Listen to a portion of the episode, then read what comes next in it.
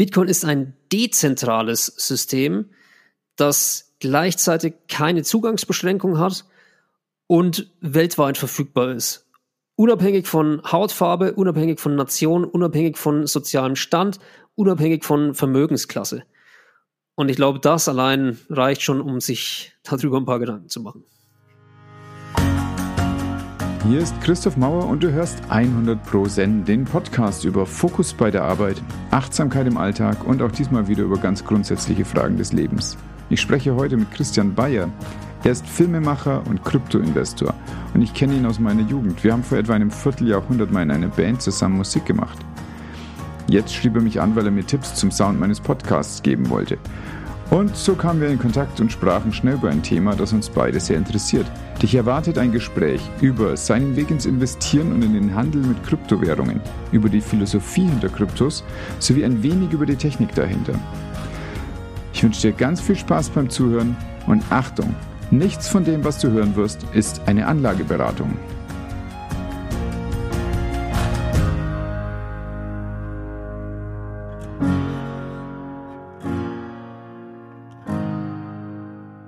Christian, erstmal vielen Dank, dass du Zeit hast und dass du bereit bist, dich löchern zu lassen, denn es ist ein Thema, was möglicherweise furchtbar aktuell ist. Es ist aber auch ein Thema, zu dem ich vorhabe, mit dir ein Evergreen-Gespräch zu machen. Ich hätte gerne, dass wir so grundsätzlich über das Thema, Krypto, Thema Kryptowährungen sprechen, dass man auch in zwei, drei Jahren sich das noch anhören kann und einen Einblick bekommen kann in dieses Thema. Diesen Einblick zumindest, den wollen wir vielleicht gewähren. Wann hast du denn begonnen, dich für Kryptos interessieren, mhm. äh, zu interessieren und warum war das damals so? Okay, ähm, da muss ich jetzt ein klein wenig ausholen, um noch ein bisschen was zu meiner Person vorwegzuschieben, weil das ist tatsächlich ein Prozess gewesen, der eigentlich damit anfing, dass ich irgendwann begonnen habe, mich für Geld zu interessieren. Und das war ganz, ganz lange in meinem Leben nicht der Fall. Ähm, und das Jahr, an dem ich eigentlich erst damit begonnen habe, mich wirklich mit Geld, unserem Geldsystem und dann schlussendlich natürlich auch dem Vermögensaufbau, also dieser Thematik zu beschäftigen. Das war 2018. Also das ist noch nicht so lange her. Ähm, ich bin Filmemacher, äh, habe in den letzten Jahren drei Dokumentarfilme gedreht, bin aktuell in meinem äh, vierten äh, Dokumentarfilmprojekt verwickelt. Ähm, und habe in, in den letzten zehn Jahren ähm, viel im Live-Kamera-Einsatz mit einer äh, Veranstaltungstechnikfirma Eventworks hier aus Bamberg zusammengearbeitet, war viel im Bundesliga-Basketball-Bereich an der Live-Kamera, deutsche Basketballnationalmannschaft, alle solche Dinge. Und es war, es war immer eine relativ äh, wilde Mischung bei dem, womit ich sozusagen mein Geld verdient habe. Ich bin Freiberufler, ähm, habe mich noch nie in meinem bisherigen beruflichen Leben für eine Festanstellung entschieden, obwohl ich doch auch schon einige Male eine angeboten bekommen habe, auch im Filmbereich, wollte aber immer ähm, möglichst frei bleiben. Das klingt romantischer natürlich, als es am Schluss dann auch ist, weil Freiheit mit einer enormen Prise ähm, Verantwortung auch verbunden ist und oftmals auch mit einer sehr, sehr großen Spur ähm, Einsparungen die jetzt in meinem Fall vor allem finanzieller Natur waren. Also ich habe ganz oft Finanzen gegen Freizeit eingetauscht. Und das klingt jetzt auch wieder lapidar und habe mir das in der Vergangenheit auch öfter anhören müssen. So Mensch, möchtest du nicht eigentlich auch, mal ein bisschen mehr Geld äh, oder sozusagen mehr Geld verdienen? Und das klingt irgendwie so, als ob du recht bequem oder faul wärst. Und ich habe immer gesagt, mein Hauptansinnen, seit ich das Abitur gemacht habe, 2004, was ich damals formuliert hatte, war, ich möchte, solange es in meinem Leben möglich ist, jeden Morgen ausschlafen können und jeden Tag bestimmen können, womit ich meinen Tag verbringe. Und das ist natürlich, dieser Traum hat sich über die Jahre dann verändert und irgendwann weckt dann einen auch ja das wirtschaftliche Dasein auf und man merkt, hey, ähm, so eine Miete kann ganz schön schnell, ganz schön teuer sein, wenn man sie nicht verdient. Also langer Rede, kurzer Sinn. Nach meinen verschiedenen Projekten im Filmbereich habe ich realisiert, dass ich mit Dokumentarfilm eigentlich nicht wirklich diesen Lebensstil führen kann. Es ist meine Herzensaufgabe, das ist das, was mich interessiert. Ich bin interessiert an Geschichten von Menschen und ich will die Geschichten von Menschen erzählen. Aber ich habe das nie vernünftig hinbekommen, damit auch wirklich vernünftig Geld zu verdienen. Also habe ich immer verschiedene andere Jobs machen müssen, Imagefilmbereich, Kurzreportagen und so weiter. Und im Jahr 2018, jetzt kommen wir eben zu diesem Jahr, war es dann so, dass ich mit einem befreundeten Fotografen zusammen ähm, bei Adidas gelandet bin. Wir haben bei Adidas in Herzogenaurach ungefähr ein Jahr lang für deren interne Werbeagentur Kurzvideos äh, gedreht, wenn beispielsweise Athleten vor Ort waren. die den, den Laden das erste Mal besucht haben, die sich dort haben sportlich, physiologisch vermessen lassen und so weiter, haben die ein, zwei, drei Tage begleitet, kurz Video draus gemacht, Fotos dazu abgeliefert, bam, das war's. War ein witziger Job, war gut bezahlt, das erste Mal in meinem Leben wirklich gut bezahlt, aber ich habe auch relativ schnell gemerkt, dass es das eigentlich ja überhaupt nicht ist, weswegen ich Filmemacher sein wollte. Und dann war klar, okay, du hast jetzt das erste Mal dein Dasein als Filmemacher und das waren zu dem Zeitpunkt zehn Jahre, gutes Geld an die Hand bekommen Jetzt hast du auch die Verantwortung, dieses Geld zu behalten, Punkt eins, und natürlich auch zu vermehren. Und dann bin ich natürlich relativ schnell, also ich habe mich dann online, so wie ich alles in meinem Filmemacher-Dasein eigentlich auch online gelernt habe, hauptsächlich auf YouTube oder in Foren, ähm, in dem Fall jetzt auf YouTube begeben und geschaut, okay, ähm, ganz simpel eingegeben, Vermögensaufbau. Also wirklich ganz, oder sogar nur gegoogelt. Wirklich, weil ich musste bei Null beginnen. Ähm, habe dann ein paar Dinge dazu gelernt, wie man eben, also oder zumindest wie die, wie die Reichen, die sogenannten Reichen, äh, ihr Geld verwalten. Und dann bin das erste Mal darauf gestoßen, ähm, dass ich nur ein Konto besitze, also ein Bankkonto. Und dass vermögende Menschen mehrere Konten besitzen, mit verschiedenen Aufgaben und so weiter. Und die meisten natürlich im, im ähm, wirtschaftlichen Bereich und auch in meinem Bereich ähm, hatten immer schon zwei. Die hatten ein Geschäftskonto und ein privates. Ich hatte halt eins. Und ich meine, da merkt man, wo ich eigentlich herkomme. Also ich hatte von Wirtschaftlichkeit, von Finanzen und Co. absolut keine Ahnung. Dann ein bisschen fast forward, ein halbes Jahr später habe ich dann meine ersten Aktien gekauft, weil ich festgestellt habe, also gut, äh, um Vermögen aufzubauen, musst du dein Vermögen in irgendeiner Weise investieren, weil wenn es nur auf der Bank liegt, verliert es mit der Zeit an Wert. Ähm, ich hatte immer natürlich von dem, dem Wort Inflation gehört, also der, der Preissteigerung einerseits von Gütern oder Dienstleistungen, die immer teurer werden und vielleicht gleichzeitig dein Einkommen aber ähm, gleich bleibt und sich dadurch deine Kaufkraft verändert. Bin dann aber später erst in diesem Jahr, also 2018, äh, immer öfter auch auf die sogenannte Geldmengeninflation gestoßen. Also die zweite Form von äh, Kaufkraftentwertung, bei der dadurch, dass immer mehr Geld in Umlauf gebracht wird in einem Wirtschaftssystem und in, bei uns in unserer Welt, im gesamten weltweiten Wirtschaftssystem, ähm, die Kaufkraft von jedem Einzelnen von uns sinkt, weil einfach immer mehr Geldnoten vorhanden sind. Und das hat mich dann wieder dazu gebracht, mich daran zu erinnern, dass ich viele Jahre vorher bereits mal von Bitcoin gehört hatte. Und zwar 2012. Da hat mir ein ähm, Freund hier in Bamberg ähm, davon berichtet. Mh, hm, der hat da, ohne, ohne mich zu weit aus dem Fenster lehnen zu wollen, ein paar Dinge im Darknet äh, damit gekauft, die in manchen Ländern legal sind und in anderen wiederum nicht. Mehr möchte ich jetzt nicht auf die Thematik eingehen. Aber ähm, für mich war das damals einfach nur ein total wirres Thema. Irgendwie irgendein digitales Geld, mit dem man im Internet äh, bezahlt und ich habe es nicht verstanden. Wusste aber dann 2018, hey, irgendwas mit diesem Bitcoin-Thema. Bitcoin gibt's immer noch. Ich habe 2017 live miterlebt, wie ohne dass ich Bitcoin besessen habe, wie Bitcoin von 1000 auf 20.000 Dollar hochgeschossen ist. Ich war vollkommen perplex und natürlich auch irgendwie genervt, damals kein Teil von dieser ganzen Geschichte gewesen zu sein. Und habe dann eben. Es ist dann ja aber wieder gefallen. Ja, natürlich, exakt. Das habe ich aber alles gar nicht mitbekommen. Also ich habe nur mitbekommen, vielleicht noch mal kurz zurück, 2017 im November, äh, die Tagesschau hat berichtet, dass der Bitcoin irgendwie bei 10.000 Dollar lag. Ähm, und zwei Tage später stehe ich ähm, in der Brose Arena Bamberg, äh, Basketball, Bundesliga und treffe dann einen Arbeitskollegen und der fragt mich, hey, sag mal, meinst du, man soll jetzt noch Bitcoin kaufen? Und ich dachte so, okay, wow, ähm, erstens, hast du 10.000 Euro übrig? Ja, nein. Und zweitens, wenn du mich das jetzt fragst, glaube ich, sollten wir alle nicht mehr Bitcoin kaufen. okay. Ohne aber wirklich eine Ahnung davon zu haben, was Bitcoin überhaupt ist. Ähm, das Ganze wollte ich dann 2018 nachholen. Also ich habe mich wirklich so geärgert damals, dass ich diesen, als ich dann verstanden habe, erstens, um was es bei Bitcoin geht und als ich gesehen habe, hey, dass das nicht nur 2017 war, wo der Preis so explodiert ist, sondern dass es etliche Male im Vorfeld schon passiert ist, war mir klar, äh, ich muss mich mit dem, mit dem Thema beschäftigen. Und das habe ich dann im November 2018 gemacht, so um meinen Geburtstag herum. Ähm, ohne über den Preis nachzudenken. Ich wollte die, die Technik erfahren, die Technologie kennenlernen, was es damit auf sich hat. Ähm, hab mich dann drei Wochen mehr oder weniger eingeschlossen, mit dem Thema richtig intensiv auseinandergesetzt, hab meine Aktien verkauft, hab meine ETFs, in die ich damals äh, investiert hatte, verkauft und dieses Geld dann angefangen, stückchenweise in Kryptowährungen zu investieren. Und das Ganze dann ab Dezember 2018.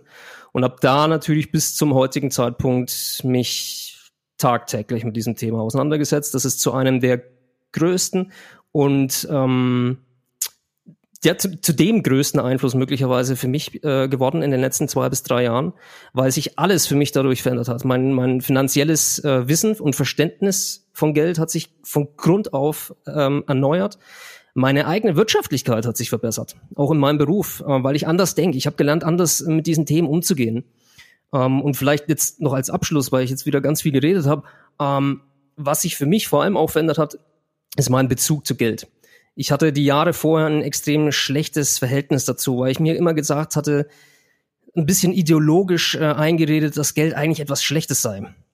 Ähm, weil es vermeintlich für so viele äh, schlechte oder schlimme Dinge in der Welt verantwortlich ist. Bis ich natürlich mehr verstanden habe, dass meistens die Menschen, die dahinter sind, die mit diesem Geld Dinge anfangen, möglicherweise eher das Problem sind. Und ich musste mir eingestehen, dass ich vielleicht doch die Jahre vorher lieber etwas mehr Geld gehabt hätte. Also ich musste mir eingestehen, dass es vielleicht ein Fehler war, sich so sehr auf alle anderen Dinge als das Geld zu konzentrieren. Und als dann Krypto dazu kam, hat sich das von Grund auf verändert. Ja, danke schön. Das ist ein spannender, ja, ein spannender Kaltstart in wirklich ganz viele Themen. Es geht ja nicht nur eigentlich darum, was da werden wir gleich noch dazu kommen. Was ist der Unterschied denn zwischen einer Kryptowährung und einer konventionellen, also einer Fiat-Währung? Sondern es geht auch um sowas, was man derzeit als Money Mindset bezeichnet. Also wie, mit welchen Glaubenssätzen über Geld gehe ich denn durch die Gegend? Wir sind ja geprägt letztlich, unabhängig davon, ob wir regelmäßig in die Kirche gehen oder nicht, aber das sind ja auch Sätze, die wir ähm, übernommen haben. Und das heißt zum Beispiel, er kommt ein äh, ein Kamel durch ein Nadelöhr als ein Reicher in den Himmel. Das sind solche Geschichten, die in uns drinnen sind und die insgesamt eine, eine schlechte Sicht auf Geld machen. Mhm. Auf jeden Fall, das kenne ich sehr, sehr gut von mir und es hat viele, viele Jahre gedauert, bis ich da ein positiveres Bild von Geldverdienen überhaupt hatte. Das war vorher, habe ich es bekommen, aber es ist mir auch zerronnen. Mhm, mh. Das war nicht so, dass ich verantwortungsvoll damit umgegangen wäre für mich interessant, weil äh, du als Mensch, der anderen Menschen äh, beruflich hilft, und zwar manchmal, ich weiß nicht, ob das heute noch der Fall ist, aber zumindest früher äh, auch auf Leben und Tod. Ähm, hast du das da jemals in Frage gestellt, warum du ähm, dafür bezahlt wirst? Also war das irgendwie seltsam zu sagen, hey, ich kann in dem Moment doch gar nicht anders? Das ist eine interessante Frage. Ich habe es eher als Schmerzensgeld dafür wahrgenommen, dass ich zu scheiß Zeiten arbeiten muss. Also wir haben ja im, im Krankenhaus arbeitest du an Feiertagen, am Wochenenden, im Nachtdienst und so. Das ist körperlich, ich finde, es ist körperlich anstrengend, vielleicht für andere nicht so. Aber ähm, und es ist eine große Verantwortung. Von daher habe ich das schon als angemessen wahrgenommen, dass ich dafür Geld bekomme und auch in der Höhe, in der ich es bekommen habe.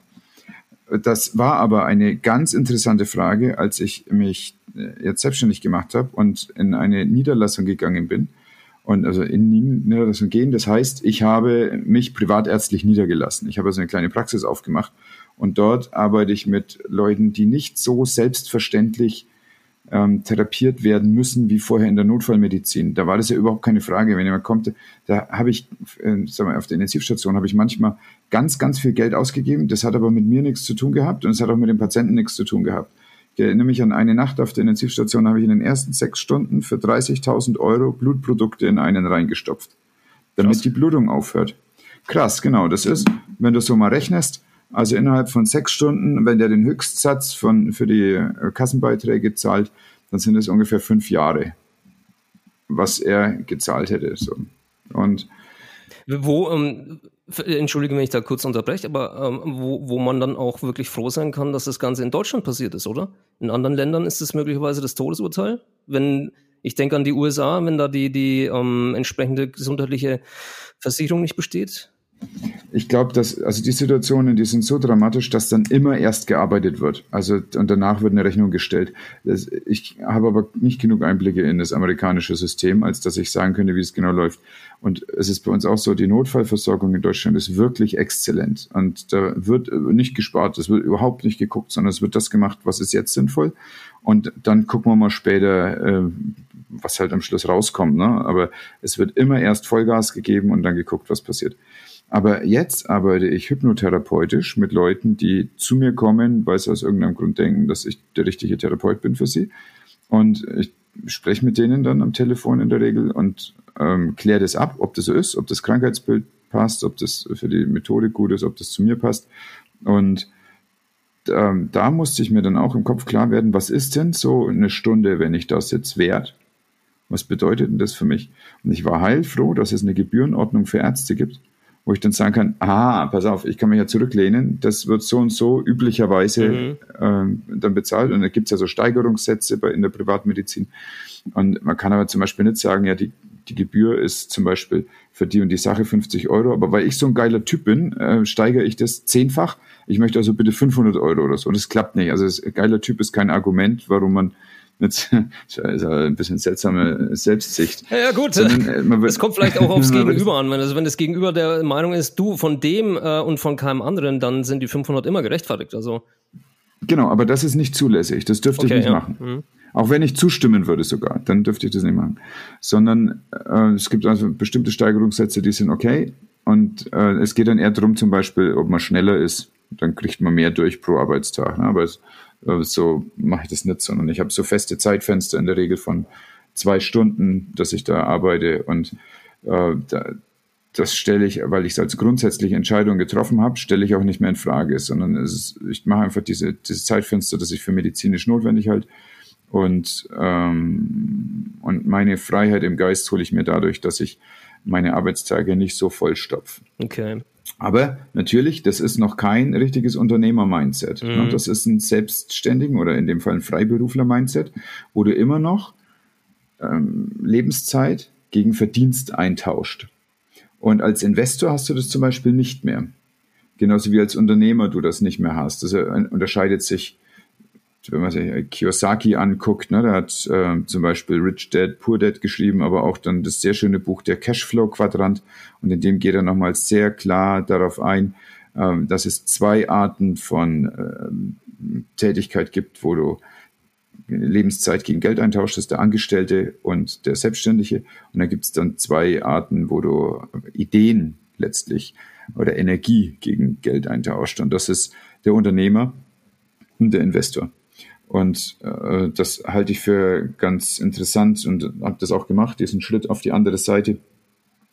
Als erstes über das Investment und finde es eine extrem interessante Erfahrung, dass du irgendwo dir Gedanken machst, ob das was Gutes ist, dann gibst du da dein Geld hin und dann kommt was zurück. Oder du verlierst alles. oder, oder du verlierst alles, genau. Genau, auch schon passiert.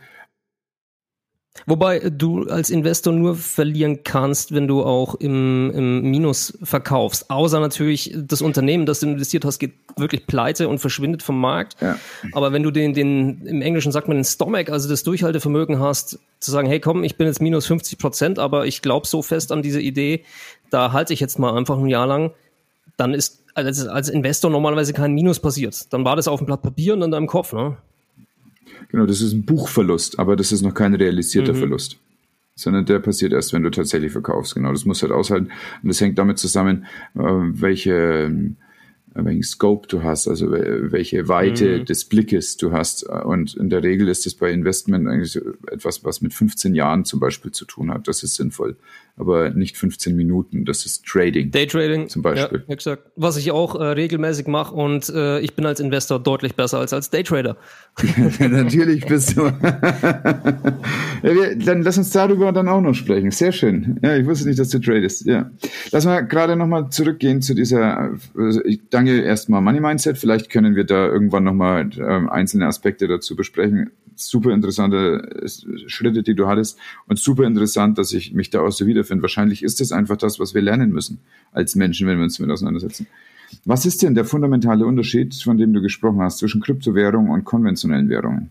Um ähm, ich persönlich muss sagen, ich finde es zunächst mal schwierig, dass wir immer von Kryptowährungen sprechen, weil das natürlich impliziert, dass wir immer von Geld sprechen ähm, und Geld in seiner Funktion als Transaktionsmedium, das sich gewissermaßen stabil verhält und keine großen Kurssprünge in welche Richtung auch immer, also ob nach oben oder nach unten vollzieht, sondern eigentlich relativ stabil ist, was natürlich auch nicht 100% korrekt ist, weil Währungen in dieser Welt immer gegen andere Währungen gemessen werden und wir als eine Hauptwährung, also den, die Reservewährung der Welt, den Dollar immer betiteln und sich sozusagen alles dann am US-Dollar, also man muss dann natürlich unterscheiden, der US-Dollar ist es, ähm, US-Dollar ähm, misst.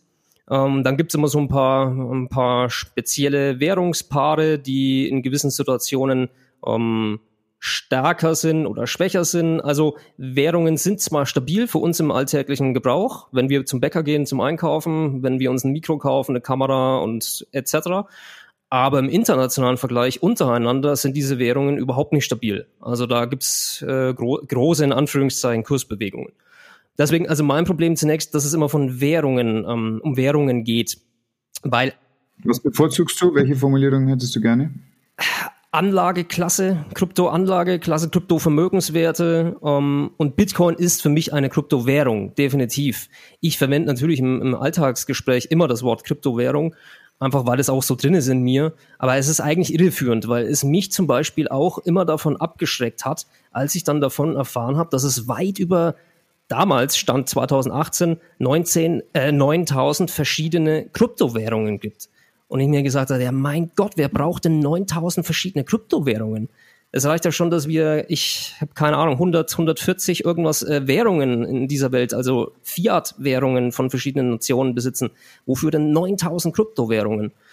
Ähm, deswegen den eigentlichen Titel der Währung, den hat für mich nur Bitcoin verdient. Weil Bitcoin als ursprünglich, wenn man sich das ähm, Bitcoin White Paper anschaut, das 2009 veröffentlicht wurde von ähm, Satoshi Nakamoto, auf den wir bestimmt oder Sie, wir bestimmt oder die Personen wir bestimmt noch zu sprechen kommen, wer sich hinter diesem Namen verbirgt.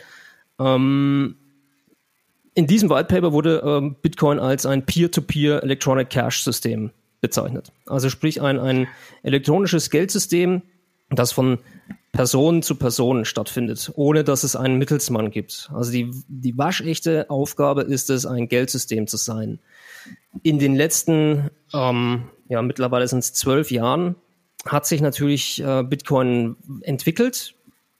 Die Wahrnehmung von Bitcoin hat sich in der Welt entwickelt. Und wir sind heute eigentlich soweit zu sagen, und wenn ich sage wir, dann eigentlich nahezu jeder, der längerfristig in Bitcoin investiert hat, dass Bitcoin momentan eigentlich ein ganz schlechtes Zahlungsmittel ist. Oder eine, eine relativ schlechte ähm, Währung weil es zum einen sehr volatil ist. Das bedeutet, die Kursschwankungen hoch und äh, runter sind relativ groß. Also erst vor, wir haben jetzt heute ähm, Juni, ähm, erst vor ungefähr anderthalb Wochen gab es dann einen Wertverlust von ähm, 35 Prozent an einem Tag. Ähm, das ist enorm. Wenn jetzt der Euro heute um 35 Prozent gegen den Dollar fällt, dann, ähm, also ich würde mich so weit aus dem Fenster legen zu sagen, dass das möglicherweise einen Krieg bedeuten könnte, weil solche Bewegungen an den Weltmärkten nicht vorgesehen sind. Die dürfen nicht passieren. Da wird dann auch eingegriffen. Da gibt es dann jemanden, eine Regulierungsbehörde, die sagt, okay, wir stoppen jetzt das Trading an den großen Börsen. Wir haben gesehen, dass eine Bewegung, ich glaube, wenn eine Bewegung höher als 5% stattfindet, ich bin mir nicht 100% sicher, aber an den groß, größten Börsen, wenn eine Bewegung innerhalb kürzester Zeit von fünf Minuten oder zehn Minuten über diesen Wert kommt, wird das Trading eingefroren. Niemand kann mehr handeln, einfach um, um größeren Schaden zu vermeiden. Das gibt es in der Kryptowelt nicht. Deswegen kann Bitcoin 24 Stunden am Tag gehandelt werden, 365 Tage im Jahr, ohne Feiertage, ohne Sonntag, Samstag. Es gibt keinen Stop. Das hat dann auch zur Folge, dass natürlich die Kursschwankungen sehr hoch sind. Also er ist heute eigentlich ein anerkannter Vermögenswert. Eher vergleichbar ähm, mit Gold oder ähm, mit Aktien möglicherweise, aber hauptsächlich eigentlich momentan die Diskussion ähm, Gold äh, versus Bitcoin. Also wer ist der bessere Wertspeicher im wahrsten Sinne des Wortes, obwohl er so volatil ist. Ähm, wenn ich jetzt vergleiche, als ich 2018 eingestiegen bin, ähm, da lag der Bitcoin-Preis bei ungefähr 3100 bis 3400 Euro, plus minus äh, in der Zeit, in der ich eingekauft habe. Ähm, jetzt zwischendurch waren wir mal bei knapp, ich glaube 50.000 Euro waren es sogar gewesen. Ähm, also wir sind bei irgendwas einer Verzehn- bis Ver-15-Fachung herausgekommen. Ähm, und im gleichen Zeitraum hat sich nichts in dieser Welt auch nur annähernd, nur annähernd so entwickelt. Also jenseits der 1000 Prozent Wertsteigerung. Und seit Beginn Bitcoins, also seit der Veröffentlichung 2009, ist der Wert im Millionenprozentbereich gestiegen. Und das ist natürlich etwas, was jedem, der jetzt Bitcoin hält und es nicht erst seit zwei Wochen, sondern vielleicht seit einem halben Jahr, einem Jahr, zwei Jahren, fünf Jahren oder vielleicht seit der ersten Stunde, ähm, da überlegt man sich sehr genau, ob man dieses Geld jetzt oder dieses vermeintliche Geld nehmen möchte, um sich davon Dinge zu kaufen, oder ob man nicht eher es als Wertspeicher betrachtet für, wenn ich in fünf oder zehn Jahren ein Haus kaufen möchte oder ein Auto oder meine Familie benötigt Geld oder ich, warum auch immer, ich brauche jetzt Geld, dass ich dann erst darauf zurückgreife. Also wie man das jahrhundertelang eigentlich mit Gold gemacht hat, als Absicherung für möglicherweise schlechte Zeiten und um den Vermögenswert, den man jetzt hat, nehmen wir an 100 Euro, diese Kaufkraft zu behalten in fünf oder zehn oder 15 oder 20 Jahren und im besten Fall sogar noch zu vermehren, also zu steigern, dass meine 100 Euro, die jetzt die Kaufkraft von 100 Euro haben, in 15, 15 und 20 Jahren immer noch die gleiche Kaufkraft besitzen und nicht wie alle anderen Währungen durch Inflation, Geldmengeninflation und normale äh, Preisinflation an Kaufkraft verlieren. Nun ist es aber so, dass ja hier kein physischer Wert diesem ideellen Wert entgegensteht. Ne? Bei Gold kannst du zumindest als Klinkenstecker für deine Stereoanlage draus bauen oder irgendwas Hübsches und es dir um, die, um den Hals hängen oder so. Hm. In dem White Paper, das du gerade gesagt hast, White Paper ist ja bei jeder einzelnen Kryptowährung das, worin einmal beschrieben wird, äh, was soll das hier? Wo geht das hin und wie ist das aufgebaut? Wie ist es technisch aufgebaut, aber auch wie ist es philosophisch aufgebaut? Es sind ja von äh, Satoshi schon ähm, Bahnen gelenkt worden, dass der Bitcoin an Wert gewinnt. Wie hat er das ausgelegt, philosophisch? Mhm. Das ist äh, ein hochinteressantes ähm, ähm, Themenfeld. In dem White Paper geht es natürlich um ganz viele technische Prozesse. Wie, wie funktioniert erstmal Bitcoin? Ähm, interessanterweise wird das Wort Blockchain, das heute Verbind in Verbindung mit Bitcoin und allen anderen Kryptowährungen genannt wird, kein einziges Mal verwendet in diesem White Paper. Das kommt nicht vor. Der Begriff ist erst im Nachgang irgendwann mal, ich kann jetzt auch nicht sagen, von wem ins Spiel gebracht worden, aber irgendwann mal hat man sich auf diesen Namen geeinigt. Ähm, was formuliert ist, dass es äh, eine endliche Menge an Bitcoins gibt, also eine festgelegte endliche Menge an Bitcoins. Die liegt bei exakt 21 Millionen Bitcoins und es wird keinen einzigen mehr geben. Auch keinen weniger sozusagen, sondern das ist ein fixer, äh, fixer Wert. Das ist vielleicht schon mal der größte Unterschied zu normalen konventionellen Währungen, die du angesprochen hattest in unserer Welt, weil die konventionellen Währungen natürlich keinen Deckel besitzen, sondern von Zentralbanken ähm, je nach Belieben oder nennen wir es eher nach Bedarf. Also wenn es ist, es gibt natürlich immer Beweggründe, warum mehr Geld in Umlauf gebracht wird, aber je nach Bedarf erhöht oder abgesenkt äh, werden in ihrer Ausgabe. Ähm, ja, das kann zu unterschiedlichen Folgen führen. In den USA haben wir das gesehen. Da gab es jetzt erst letztes Jahr den Stimulus-Check. Und jetzt gibt es dieses Riesenprogramm, mit dem gerade dort viel Geld in die Wirtschaft gepackt wird, um was zu verändern. Da funktioniert das noch, weil der US-Dollar so eine heimliche Weltwährung ist. In Venezuela ist das nicht der Fall. Mhm. Venezuela ist seit Jahren die Börse mit den stärksten prozentualen Steigerungen jedes Jahr. Aber das hängt damit zusammen, dass sie halt irgendwie eine Inflation von 8000 Prozent haben. Ja. Und äh, das, da klappt das eben nicht, dieses Konzept, dass man nachdruckt und dadurch der Bevölkerung was Gutes tut, sondern im Gegenteil, sie werden dort kaputt gemacht. Ähm, das ist vollkommen richtig. Das funktioniert also möglicherweise ähm, in, in westlichen Teilen unserer Welt und der ist relativ klein. Der ist, wir, wir glauben immer, weil wir im, im westlichen Teil leben, dass wir die, die dominante äh, Mehrheit sozusagen wären oder die, ähm, die gewissermaßen vorgibt, wie entwickelt unsere Welt ist. Aber das ist in keinster Weise der Fall. Äh, wir haben das große, wir haben das große Glück, dass wir in einem äh, System aufwachsen, ähm, arbeiten können und leben, in dem Dinge, die in Südamerika an der Tagesordnung sind, die vielleicht in Deutschland Ende des Zweiten Weltkriegs an der Tagesordnung waren. Und damit meine ich, dass das Geld, mit dem ich einkaufen gehen möchte, nicht das wert ist, was auf ihm aufgedruckt ist, sondern ich, ich habe die Bilder gesehen aus Venezuela, ähm, mir Körbe aus Geldscheinen bastle und diese Körbe verkaufe, weil der Korb Wert besitzt. Nicht die Währung, mit der ich den Korb gebaut habe, sondern die Funktion dessen, was ich daraus erschaffen habe. Und das ist total verrückt, so etwas. Aber das kennen wir nicht. Und das vielleicht haben wir ähm, Omas, Opas, Urgroßväter, Großeltern und so weiter, die das irgendwie noch in der Kindheit miterlebt haben. Aber kein Mensch von uns äh, weiß mehr, wie es sich anfühlt, wenn eine Währung kollabiert. Also wenn sie wirklich kollabiert, in sich implodiert und ja, auf einmal ähm, die eine äh, Billiarde oder die eine Milliarde, wie damals D-Mark, ähm, verwendet wird, um ein Stück Brot zu kaufen. Mhm. Deswegen ist es so wichtig für eigentlich den Rest der Welt sozusagen, dass es ein, ein fixiertes, äh, eine fixierte Geldmenge geben kann, die genau diese Dinge äh, aushebelt. Und, und das ist der, der nächste ganz, ganz wichtige Aspekt hinter Bitcoin, ein ähm, Zugangs, nicht zugangsbeschränktes Geldsystem. Weil das, was wir auch immer wieder vernachlässigen, dass wir den großen Luxus besitzen am finanziellen Markt, sei es eine, über eine Sparkasse, sei es über eine Börse, sei es über dadurch, dass ich dir Geld schicken kann, ohne dass jemand sich dazwischen klinken kann. Dass wir uns also frei im finanziellen Markt bewegen können, ähm, haben wir großes Glück im Vergleich zu einem sehr, sehr großen Teil. Ich glaube, in Zahlen sind es auf der Welt knapp vier Milliarden oder viereinhalb Menschen, viereinhalb Milliarden Menschen, die im Englischen sagt man unbanked sind, also keinen Zugang zum äh, Finanzsystem und zum Bankensystem haben. Ähm, was ich vor Jahren an Deutschland mal kennengelernt hatte dazu war, dass wenn du in Deutschland obdachlos bist, keinen, keinen Wohnsitz hast, also keine Wohnung, du auch kein Bankkonto öffnen kannst, weil du dafür einen Wohnsitz brauchst. Wenn du aber kein Bankkonto hast, kannst du auch keine Wohnung anmieten. Und dann bist du, also um es ganz genau zu sagen, sitzt du richtig in der Scheiße.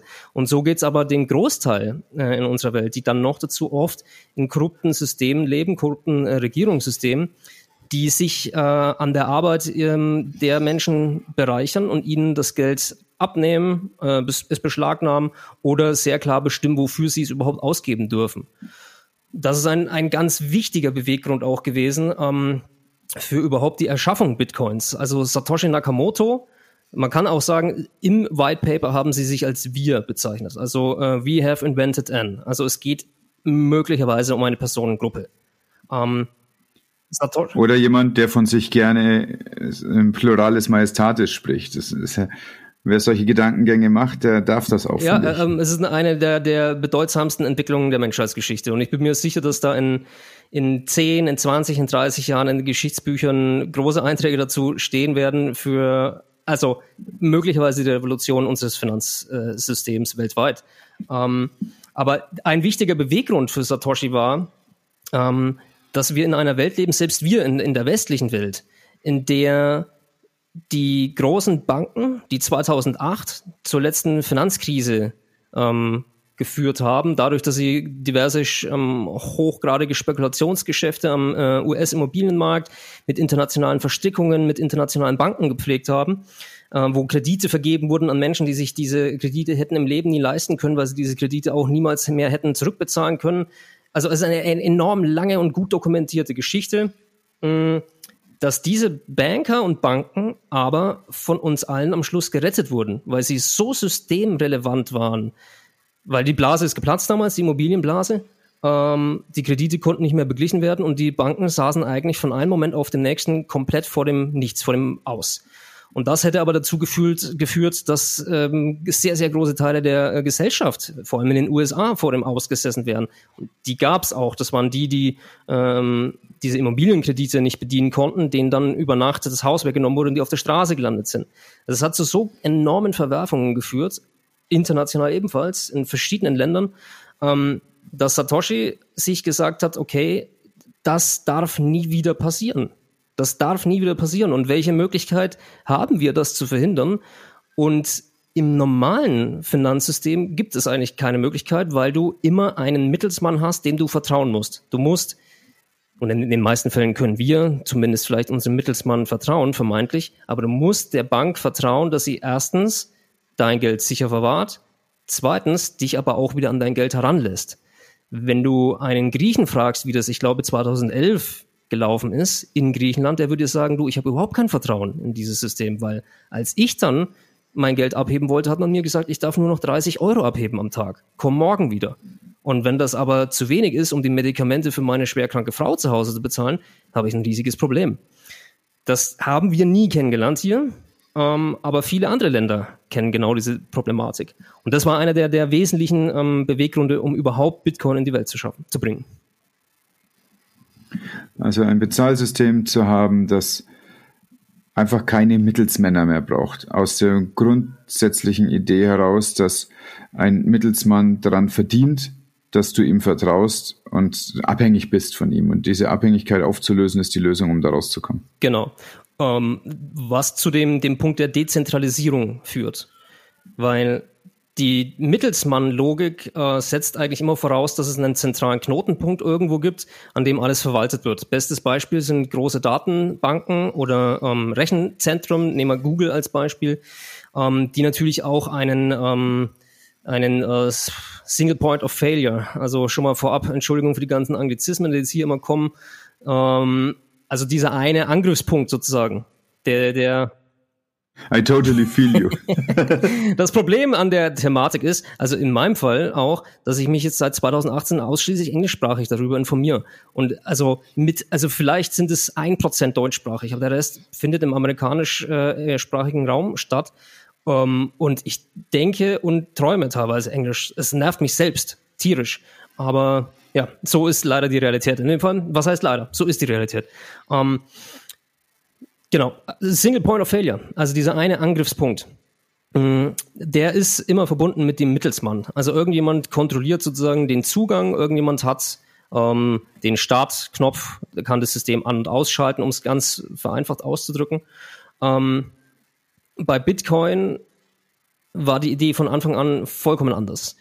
Und zwar sollte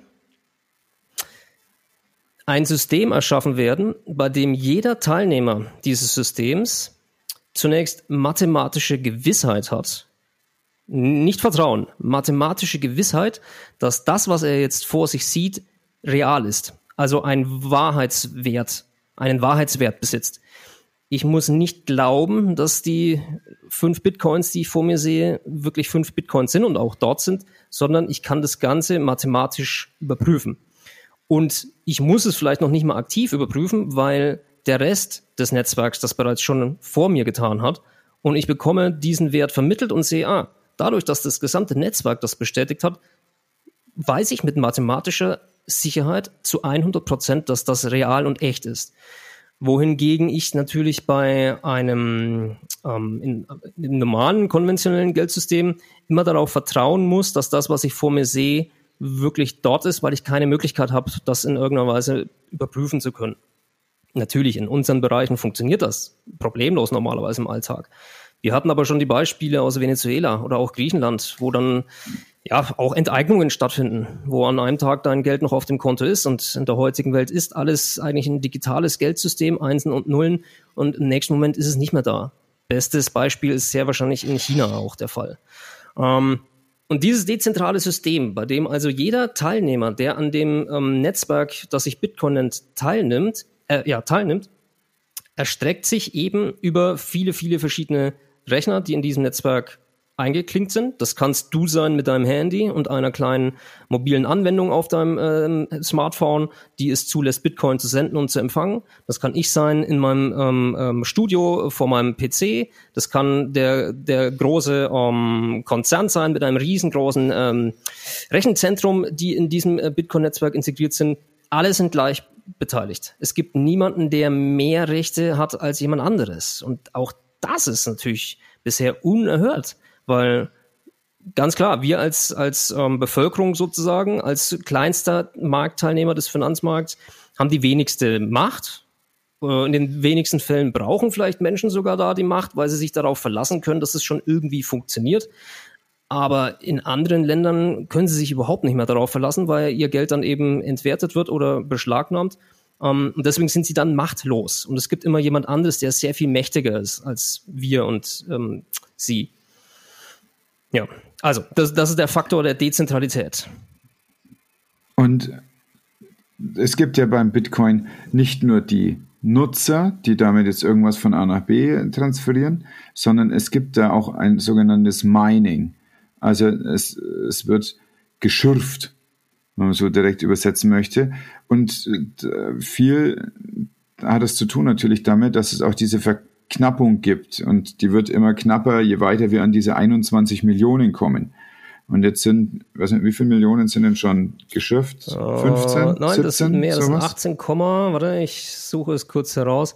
Also wir sind jetzt momentan bei 18,7 äh, Millionen Bitcoins, die sich im Umlauf befinden. Allerdings muss man dazu sagen, dass nicht alle diese 18,7 Millionen Bitcoins ähm, sehr wahrscheinlich überhaupt noch verfügbar sind, in dem Sinne, dass Menschen da noch Zugriff, Zugriff darauf besitzen.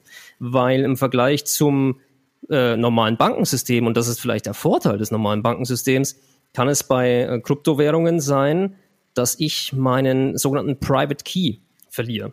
Das ist sozusagen meine Zugangsberechtigung oder mein, mein Passwort. Eigentlich kryptografisch ist es der Schlüssel ähm, der mir ähm, das Recht äh, verleiht, nicht nur das Recht, sondern die mathematische Möglichkeit, überhaupt äh, Bitcoin zu bewegen. Wenn ich den verloren habe, ist der Bitcoin auch verloren für immer und ewig. Kein anderer Marktteilnehmer kann auf den zurückgreifen. Wenn ich ihn an die falsche Adresse geschickt habe, ist genau der gleiche Faktor passiert. Im normalen Bankensystem sage ich, hey, ähm, ich habe da gerade eine Überweisung getätigt, die äh, ist irgendwie schiefgelaufen, mich in einer Kommastelle geirrt, dann wird das Ganze in den meisten Fällen einfach rückgedreht. Nach 24 Stunden ist wieder alles auf Status quo und gut ist. Also mit Bitcoin kommt auch eine gewisse Verantwortung ins Spiel, die wir vorhin ja schon hatten, sich mit dem mit Geld überhaupt etwas genauer auseinanderzusetzen und zu spüren, wenn ich so eine große Freiheit besitze, dass ich keinen Mittelsmann mehr benötige, der sich dazwischen klingt, um mein Geld von A nach B zu schicken, ähm, dann muss ich mich auch mehr damit auseinandersetzen, wie ich das sicher tue. Aber zurück zu den Minern vielleicht ganz, ganz kurz noch. Ähm, vielleicht müssen wir noch mal aufrollen überhaupt, wie Bitcoin im Prinzip funktioniert, weil jetzt hatten wir es schon viel über die Philosophie dahinter, aber also die Frage. Ja, was ist denn überhaupt diese magische Blockchain? Was ist, was ist die Blockchain? Ähm, ich bin, das muss ich vorab schicken, ich bin kein Programmierer, ich bin auch kein Kryptograf. Ich habe mich in den letzten Jahren sehr, sehr viel ähm, in diese Thematiken eingearbeitet.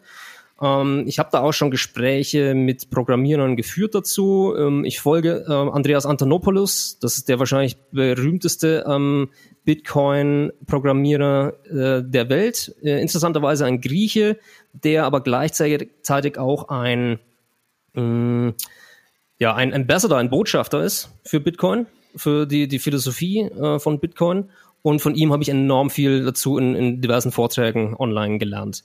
Deswegen, also mein Wissen dazu stammt eigentlich aus diesen Quellen und aktuell auch von ähm, den MIT-Courses von Gary Gensler. Gary Gensler ist der aktuelle ähm, SEC-Chef, also der Chef der US-Börsenaufsicht, ähm, der vor zwei Jahren, das glaube ich 2018 oder 2019, ein ähm, Semester lang am MIT äh, zum Thema Blockchain und Bitcoin unterrichtet hat. Und diese Kurse sind alle online auf YouTube kostenlos zur Verfügung. Extrem guter Input. Mhm. Wir stecken die Links dazu in die Show Notes. Das ist, das ist ein sehr, sehr kompliziertes Thema. Und es hat auch seine Gründe, dass dazu ein ganzes Semester angeboten wird und ähm, dass da viele Jahre lang ähm, Menschen dran gearbeitet haben, bis man überhaupt sich darauf verständigen konnte, dass man jetzt sowas wie eine Blockchain verwendet. Das ist ähnlich kompliziert, äh, wenn man versucht zu erklären, wie das Internet funktioniert. Man kann schnell sagen, was man mit dem Internet alles tun kann. Aber wie es eigentlich funktioniert, ist eine ganz andere Angelegenheit. Aber wir versuchen es trotzdem. Also eine Blockchain ist im Prinzip, um es ganz simpel aufzubauen, äh, eine dezentralisierte oder nennen wir es eher eine verteilte Datenbank. Du hast also Einträge, die können was auch immer sein. Das können Finanzeinträge sein, ähm, das, das können irgendwelche äh, Listen sein von, von Waren und so weiter und so fort. Das spielt eigentlich keine Rolle, was die Inhalte sind. Aber es ist eine Datenbank, die im Vergleich zu einer normalen Datenbank nicht nur an einem Ort gespeichert ist, sondern auf ein großes Netzwerk verteilt wird. Jetzt gibt es schon gleich einen Unterschied. Es gibt geschlossene und offene Blockchains. Eine geschlossene Blockchain ähm, wird sehr oft intern von Unternehmen, oder was heißt sehr oft, aber wird eigentlich so gut wie ausschließlich von Unternehmen äh, verwendet, die intern mit anderen Unternehmen einen, ein Konzil gegründet haben, ähm, also ein, ein eine Vereinigung von zehn Unternehmen beispielsweise, die sagen, hey, äh, wir wollen die Vorzüge einer Blockchain nutzen, wollen das Ganze aber nicht in eine öffentliche Blockchain schreiben, in die jeder Einsicht hat, äh, weil wir gewisse Dinge zu verstecken haben, natürlich für unseren Konkurrenten. Wir tun das nur in unserem geschlossenen System. Das ist eine geschlossene Blockchain, die also nicht von außen, von dir und mir eingesehen werden kann, sondern nur von eingeladenen Teilnehmern. Und dann gibt's die offene Blockchain, die hinter Bitcoin steht. Und war mal gerade, was, was wäre da für eine Anwendung für so eine geschlossene Blockchain? IBM hatte eine, ich glaube, die ist mittlerweile auch äh, nicht mehr aktiv, aber die wollten zum Beispiel äh, Supply Chain, also Lieferketten-Systematiken ähm, umsetzen, äh, den, den Verlauf von Produkt A zu äh, Verkaufsstätte B mit all den äh, Schritten, die dazwischen sind, also von der Produktion bis zum Verkauf, um eben sich gegenseitig absichern zu können in dem Händlernetz äh, dass das alles ja, richtig abläuft. Ähm, da hat man dann aber auch also relativ schnell gemerkt, dass der Mehrwert, der dadurch entstehen soll, der eigentlich für den Kunden nämlich entstehen soll, um genau zu wissen, was da mit den Produkten passiert, eigentlich erst gegeben ist, wenn es eine öffentliche Blockchain ist. Also dass die Daten wirklich öffentlich sind und jeder dadurch wissen kann, hey, die machen alles öffentlich. Im Prinzip Open Source, wie auch bei Software. Ähm, dem kannst du mehr vertrauen, weil es öffentlich ist und aber es ist auch äh, resilienter vor Hackerangriffen, weil einfach ein Code, der öffentlich ist, kann jeden Moment von jemandem genommen werden, um ihn äh, zu hacken, um an die Daten heranzukommen. Und je öfter das passiert, desto unanfälliger wird dann so eine Software am Schluss. Die besten Beispiele sind ja auch, dass beispielsweise bei einem Betriebssystem wie Windows ähm, regelmäßig alle paar Wochen Updates nachgeschoben werden müssen. In der Regel sind es Sicherheitsupdates, weil das natürlich eine geschlossene, ein geschlossener Code ist. Ähm, weil da auch enorm viel Geld natürlich daran hängt. Man soll Midnose nicht einfach kopieren können. Dadurch ist man dann aber auch immer wieder Opfer von gewissen Angriffen von außen. Okay, also das wäre jetzt so ein Beispiel geschlossen. Sie wollen einfach in einem System äh, Warenlieferungen zum Beispiel nachverfolgen können. Ähm, eine offene Blockchain, äh, wie sie bei Bitcoin der Fall ist, ähm, hat eben den großen, großen Unterschied, dass sie also zugangsfrei aufgebaut ist. Ich muss nicht eingeladen werden von irgendjemandem, um an dieser Blockchain teilhaben zu können. Ich muss auch nicht irgendwelche technischen Voraussetzungen erfüllen. Ich muss natürlich die, die, ähm, die Bitcoin Wallet installiert haben, also den, zu Deutsch den Bitcoin Geldbeutel sozusagen, also eine, eine Anwendung auf meinem PC oder auf dem Handy, die in der Lage ist, Bitcoin zu senden und zu empfangen. Wenn ich noch ein Stück weitergehen möchte, dann kann ich auch die sogenannte Bitcoin-Software betreiben. Dann würde ich zu einer sogenannten Node, ich hau den Begriff jetzt kurz raus, äh, wir können da später nochmal drauf eingehen, was es damit auf sich hat. Und wenn ich ganz weit gehen möchte und sagen möchte, hey, ich bin so überzeugt von dem System, dann werde ich noch dazu zum Miner äh, und führe dazu, dieses System der Bitcoin-Blockchain ähm, zu sichern und am Leben zu erhalten die einzelnen Begriffe, was ist eine Node, was ist ein Miner, da kommen wir bestimmt gleich noch drauf. Ähm, die, äh, also was ist eine Blockchain, offen oder geschlossen? Das sind die beiden Unterschiede. Mhm. Dann ist enorm wichtig, was ist der sogenannte Konsensusalgorithmus auf einer Blockchain? Ein Konsensusalgorithmus ist dafür äh, zuständig, um zu bestimmen, wie einzelne Dinge innerhalb dieser Blockchain überhaupt vonstatten gehen. Also was sind die einzelnen ähm, Funktionsweisen sozusagen.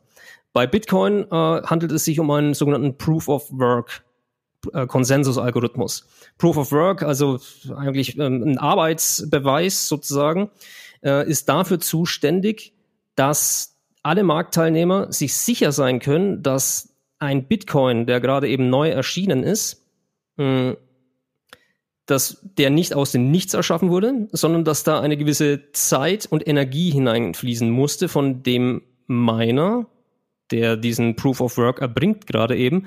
Und wenn er sich nicht korrekt an die Regeln der Bitcoin-Blockchain hält, dann können alle anderen Marktteilnehmer feststellen, Moment mal, da stimmt etwas nicht. Und können sozusagen ähm, diesen Bitcoin ablehnen.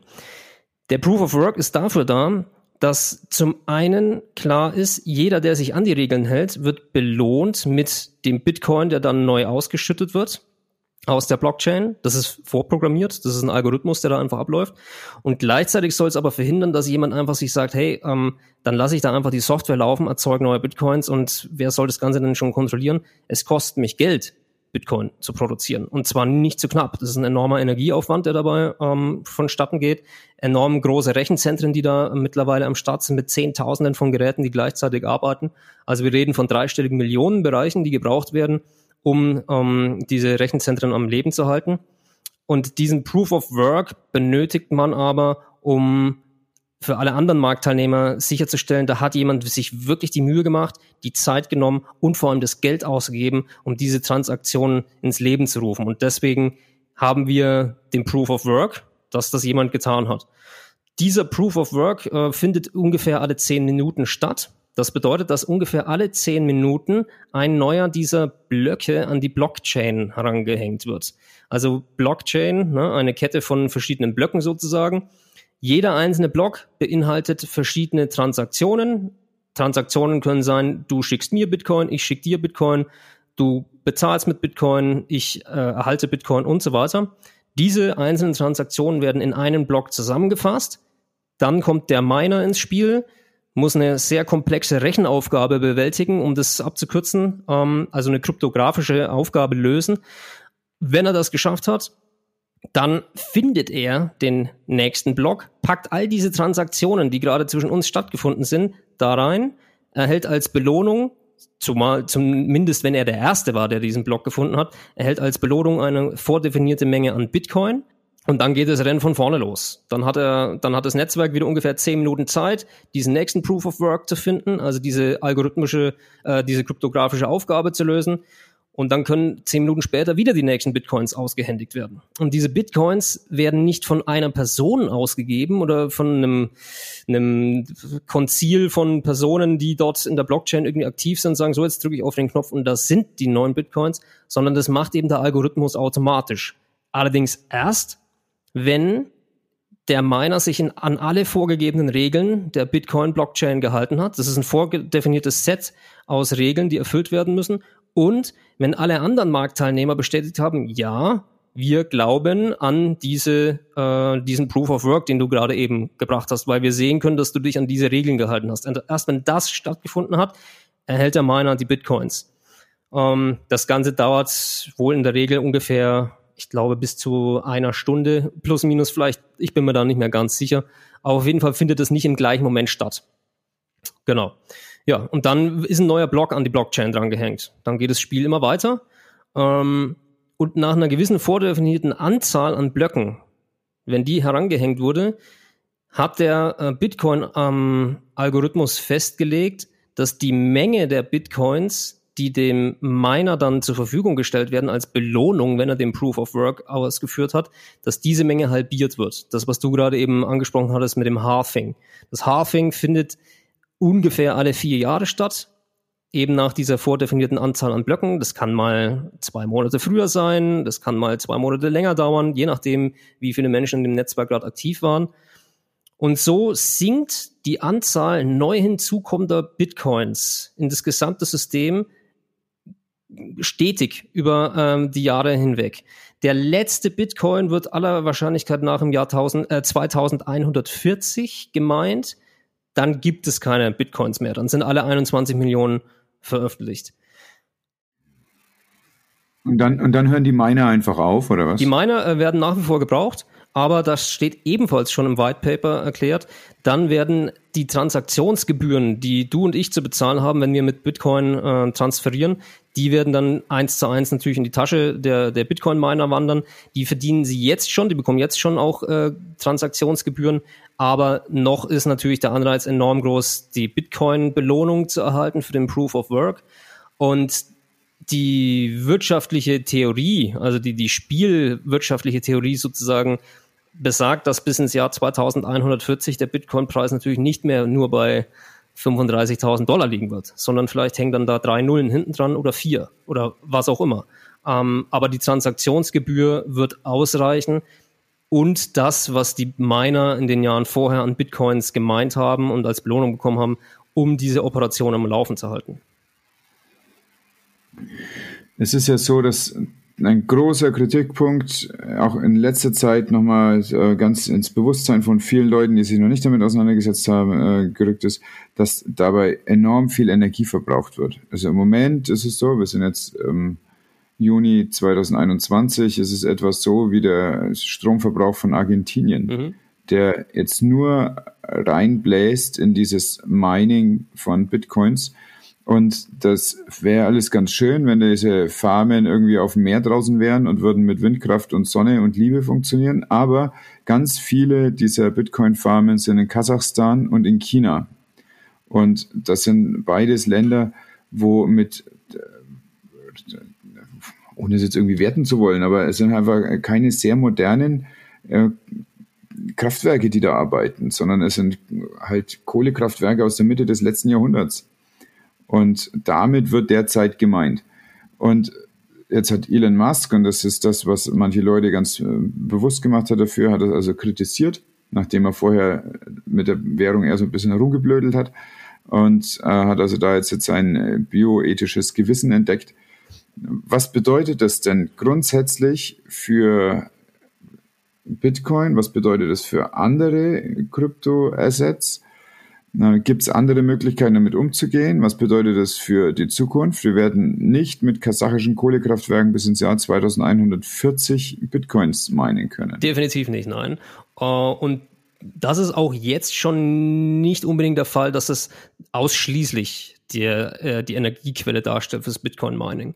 Ähm, dieses Thema der, der äh, Umweltbedenken bei Bitcoin ähm, besteht im Prinzip seit Tag eins ähm, ich verfolge das jetzt seit 2018 auch sehr, sehr ähm, genau mit, weil die Argumentation tatsächlich immer noch die gleiche geblieben ist. Also es wird immer noch ähm, in vielen Bereichen zumindest behauptet, dass der Hauptfaktor ähm, fürs Bitcoin-Mining durch ähm, nicht erneuerbare Energien stattfindet.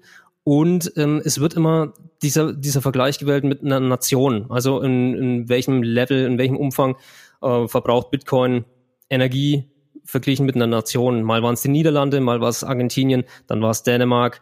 Ähm, also es, es, gibt immer verschiedene Herangehensweisen mh, mm, und natürlich auch Beweggründe. Vielleicht auch, wer sich da etwas überlegt hat, dazu zu äußern.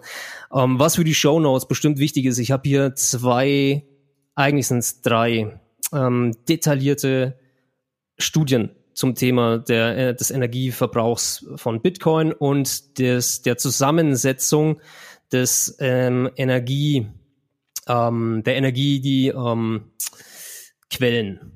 Was momentan die durch die ähm, Industrie geisternden Zahlen sind, dass die, der erneuerbare Anteil, also der, der Anteil von erneuerbaren Energien fürs Bitcoin-Mining irgendwo zwischen 40 und 70 Prozent liegt. Das ist natürlich eine große Spanne. Ähm, das kommt daher, dass ähm, es gibt Forschungen eben, äh, Studien, die sich hauptsächlich damit beschäftigt haben, zunächst, wo sind die meisten Miner angesiedelt? Wie du bereits richtig angemerkt hast, ist das in, im chinesischen Raum der Fall. Dort ist auch definitiv ähm, der Fall, dass viel mit alten Kohlekraftwerken gearbeitet wird, aber gleichzeitig eben auch mit äh, Wasserkraft und äh, Windkraft. Vor allem ist es in dem Fall Wasserkraft, die großen Staudammprojekte. Ähm, was jetzt in den letzten Jahren immer öfter sich herauskristallisiert hat, das Bitcoin Mining ist nicht eine stationäre Tätigkeit. Das heißt, das ist nicht so wie ein Unternehmen, ähm, das einmal dort seinen Unternehmenssitz gegründet hat, dort dann Wurzeln schlägt und für die nächsten Jahrzehnte dort bleibt, sondern Bitcoin Mining kann sich sehr flexibel bewegen. Das sind, ich habe es vorhin angesprochen, ähm, Rechenzentren, die brauchen im Prinzip, die brauchen Zugang zu Strom, die brauchen Zugang zu schnellem Internet und ansonsten sind es einfach nur Regale, in denen gewisse Recheneinheiten drin stehen. Ähm, dadurch, dass in China so viele erneuerbare Energien verloren gegangen sind und auch noch bis zum heutigen Tag verloren gehen, weil sie auf dem Transport in die Stadt zum einen eben Verlust erliegen, also durch die äh, mangelnde Speicherkapazität in den ähm, äh, Speichermedien oder allgemein durch Hitze. Also je, je weiter der Transportweg von äh, Energie, desto mehr ist die, die, der Hitzeverlust. Ähm, dadurch ist dann erneuerbare Energie beim Endanwender teurer, als sie es eigentlich gewesen wäre, wenn nicht dieser krasse Effizienzverlust stattgefunden hätte. Und was ich eben gezeigt habe, dass äh, Bitcoin-Mining-Anlagen je nach äh, Saison, also ob Regensaison oder ähm, Trockensaison in China, sich an spezielle äh, geografische Bereiche Chinas begeben haben, um dort vor Ort gezielt diese überschüssigen äh, regenerativen äh, erneuerbaren äh, Energien abzuzweigen für ihre Zwecke des Minings. Und das ist in China wohl momentan zu etwa 40 Prozent der Fall. Plus minus, soweit wir natürlich von außen überhaupt ähm, in diese äh, chinesischen Bereiche Einblick haben können. Ein anderes gutes Beispiel ist Island. Äh, Island arbeitet, hat ebenfalls große Mining-Anlagen und arbeitet äh, mit Geo, äh, also mit Geothermie, also Erdwärme. Ähm, die ist quasi kostenlos. Die ist einfach da und alles, was du machen musst, du stellst deinen Mining-Rig darüber im Prinzip und fängst an. Ähm, der Trend, der durch Bitcoin-Mining passieren kann, weil, da muss man vielleicht noch kurz ähm, ein, eins zurückskalieren. Ein Bitcoin-Miner muss wirtschaftlich profitabel sein. Der äh, Bitcoin-Miner, wenn erstens zu teuren Strom zur Produktion von Bitcoin verwendet, äh, läuft Gefahr, dass sich diese ganze Operation nicht lohnt am Schluss, weil der Bitcoin-Preis vielleicht gerade eben auch 30 Prozent im Keller ist. Oder weil einfach die gesamte Produktion zu teuer ist, als das, was ich am Schluss als Miner dann in Bitcoins erhalte. Weil man darf nicht vergessen, es ist ein Wettkampf. Es ist nie so, dass ein Mining-Unternehmen alle Bitcoins äh, meint, sondern die stehen im Wettkampf. Alle zehn Minuten, 365 Tage im Jahr stehen die im Kampf zueinander.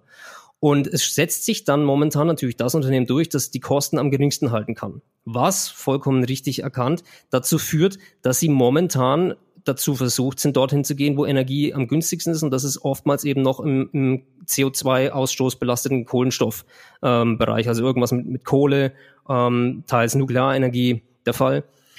Aber dadurch, dass wir weltweit angefangen haben, ähm, oder zumindest Deutschland ist ein ganz gutes Beispiel, CO2 zu bepreisen, also CO2-Steuern einzuführen, gleichzeitig aber auch Entlastungen, äh, wie es zum Beispiel auch Tesla von Elon Musk trifft, ähm, einzurichten, wenn du als Unternehmen besonders energiefreundlich oder umweltfreundlich äh, wirtschaftest, dass du dann dafür Boni-Zahlungen von den Regierungen erhältst und dergleichen. Das Bitcoin-Mining passt sich an die günstigste Energieform an. Und wir haben bereits jetzt einen Trend eingeschlagen weltweit, der erneuerbare Energien bevorzugen will. Das ist nicht mehr länger nur ein wir überlegen mal, sondern das ist ein ganz, ganz klar erklärtes Ziel. Und das Bitcoin Mining sucht sich die günstigste Energie. Und die wird in absehbarer Zeit erneuerbar sein. Es führt gar keinen Weg daran vorbei, weil wir alle wollen äh, langfristig auf diesem Planeten leben und die Bitcoin-Miner wollen auch langfristig Bitcoin meinen. Äh, die, das, die Auseinandersetzung damit äh, zu kritisieren, dass Bitcoin viel Energie verbraucht, Erstmal ist es kein Problem, dass Bitcoin viel Energie verbraucht. Das Wichtigere ist natürlich, wo diese Energie herstammt. Jegliche Entwicklung in der Menschheitsgeschichte stand immer in, direkten, in direkter Verbindung mit ähm, Energieverbrauch, und zwar gesteigerten. Immer dann, wenn es eine Entwicklung in der Menschheitsgeschichte gab, musste mehr Energie verbraucht werden. In der Vergangenheit hat man sich weniger Gedanken darüber gemacht, wo die Energie herkommt, wir sind heute in einer Zeit, in der wir uns ganz genau Gedanken darüber machen. Und deswegen kann sogar das Bitcoin-Mining dazu beitragen, dass erneuerbare Energien ähm, angetrieben werden, weiterhin gefördert werden. Ein weiteres Beispiel ist zum Beispiel das Fracking in den USA, ähm, bei dem durch die äh, durch den Methan ab, ähm, ab den Abzug von Methan aus dem Erdreich äh, das ist ein äh, flüchtiges Gas und wenn das Ganze nicht rechtzeitig in den Container gelangt oder 100 Prozent kann ich diesen Prozess natürlich nicht erklären. Ich bin kein, kein Fracking-Unternehmer, aber es hat immer einen gewissen Ausstoß an Gasen, an Methangasen, die äh, vor Ort verbrannt werden. Die können nicht weiter eingespeichert werden, sei es die Nachfrage, die gerade eben nicht besteht nach dem Gas, oder es hat einen, einen technischen Hintergrund, aber es wird viel verbrannt. Und dieses Methangas, wenn verbrannt wird, erzeugt einen höheren, eine höhere CO2-Belastung als eine normale äh, Kohlenstoffverbrennung. Und einige Bitcoin-Mining-Unternehmen ähm, haben sich bereits dort genau in diesen Fracking-Bereichen angesiedelt, weil sie sagen, dieses überschüssige Methan können wir sofort abgreifen. Es muss nicht weit transportiert werden, wir sind direkt nebendran, schickt uns dieses Gas zu, wir haben gleichzeitig einen enorm, enorm günstigen ähm, Energiepreis, den wir dafür zu bezahlen haben und führen dazu, ähm, dass nicht unnütz äh, Energie verloren geht und gleichzeitig aber CO2-Belastung steigt.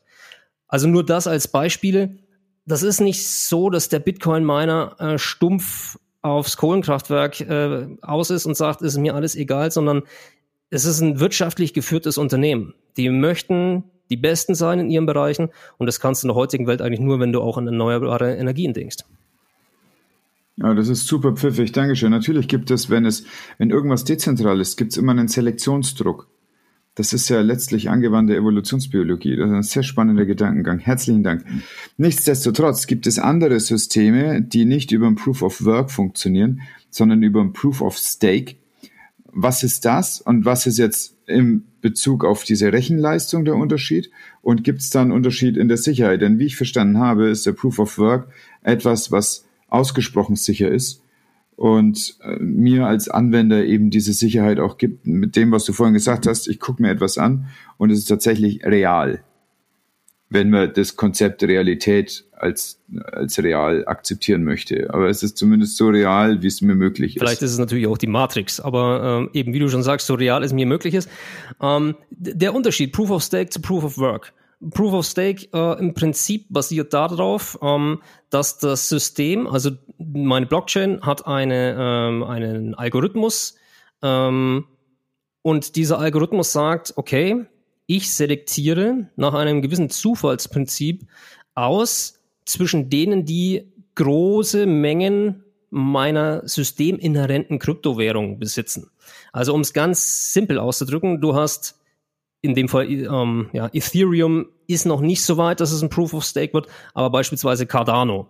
Cardano ist ebenfalls eine Kryptowährung, ähm, die sich äh, gerne aufs Blatt schreiben, dass sie unglaublich viel, äh, also geringere Umweltbelastung als äh, Bitcoin ähm, erzeugen und schneller sind und so weiter und so fort. Egal, das muss man jetzt gar nicht debattieren, aber sie verwenden das Proof of Stake Verfahren. Du besitzt 1000 ADAs, also Cardano, die, das Kürzel dafür ist ADA. Mm, und der Algorithmus sagt, okay, es besitzen äh, 10 Personen 1000, äh, 20 10.000 und äh, 30 300.000.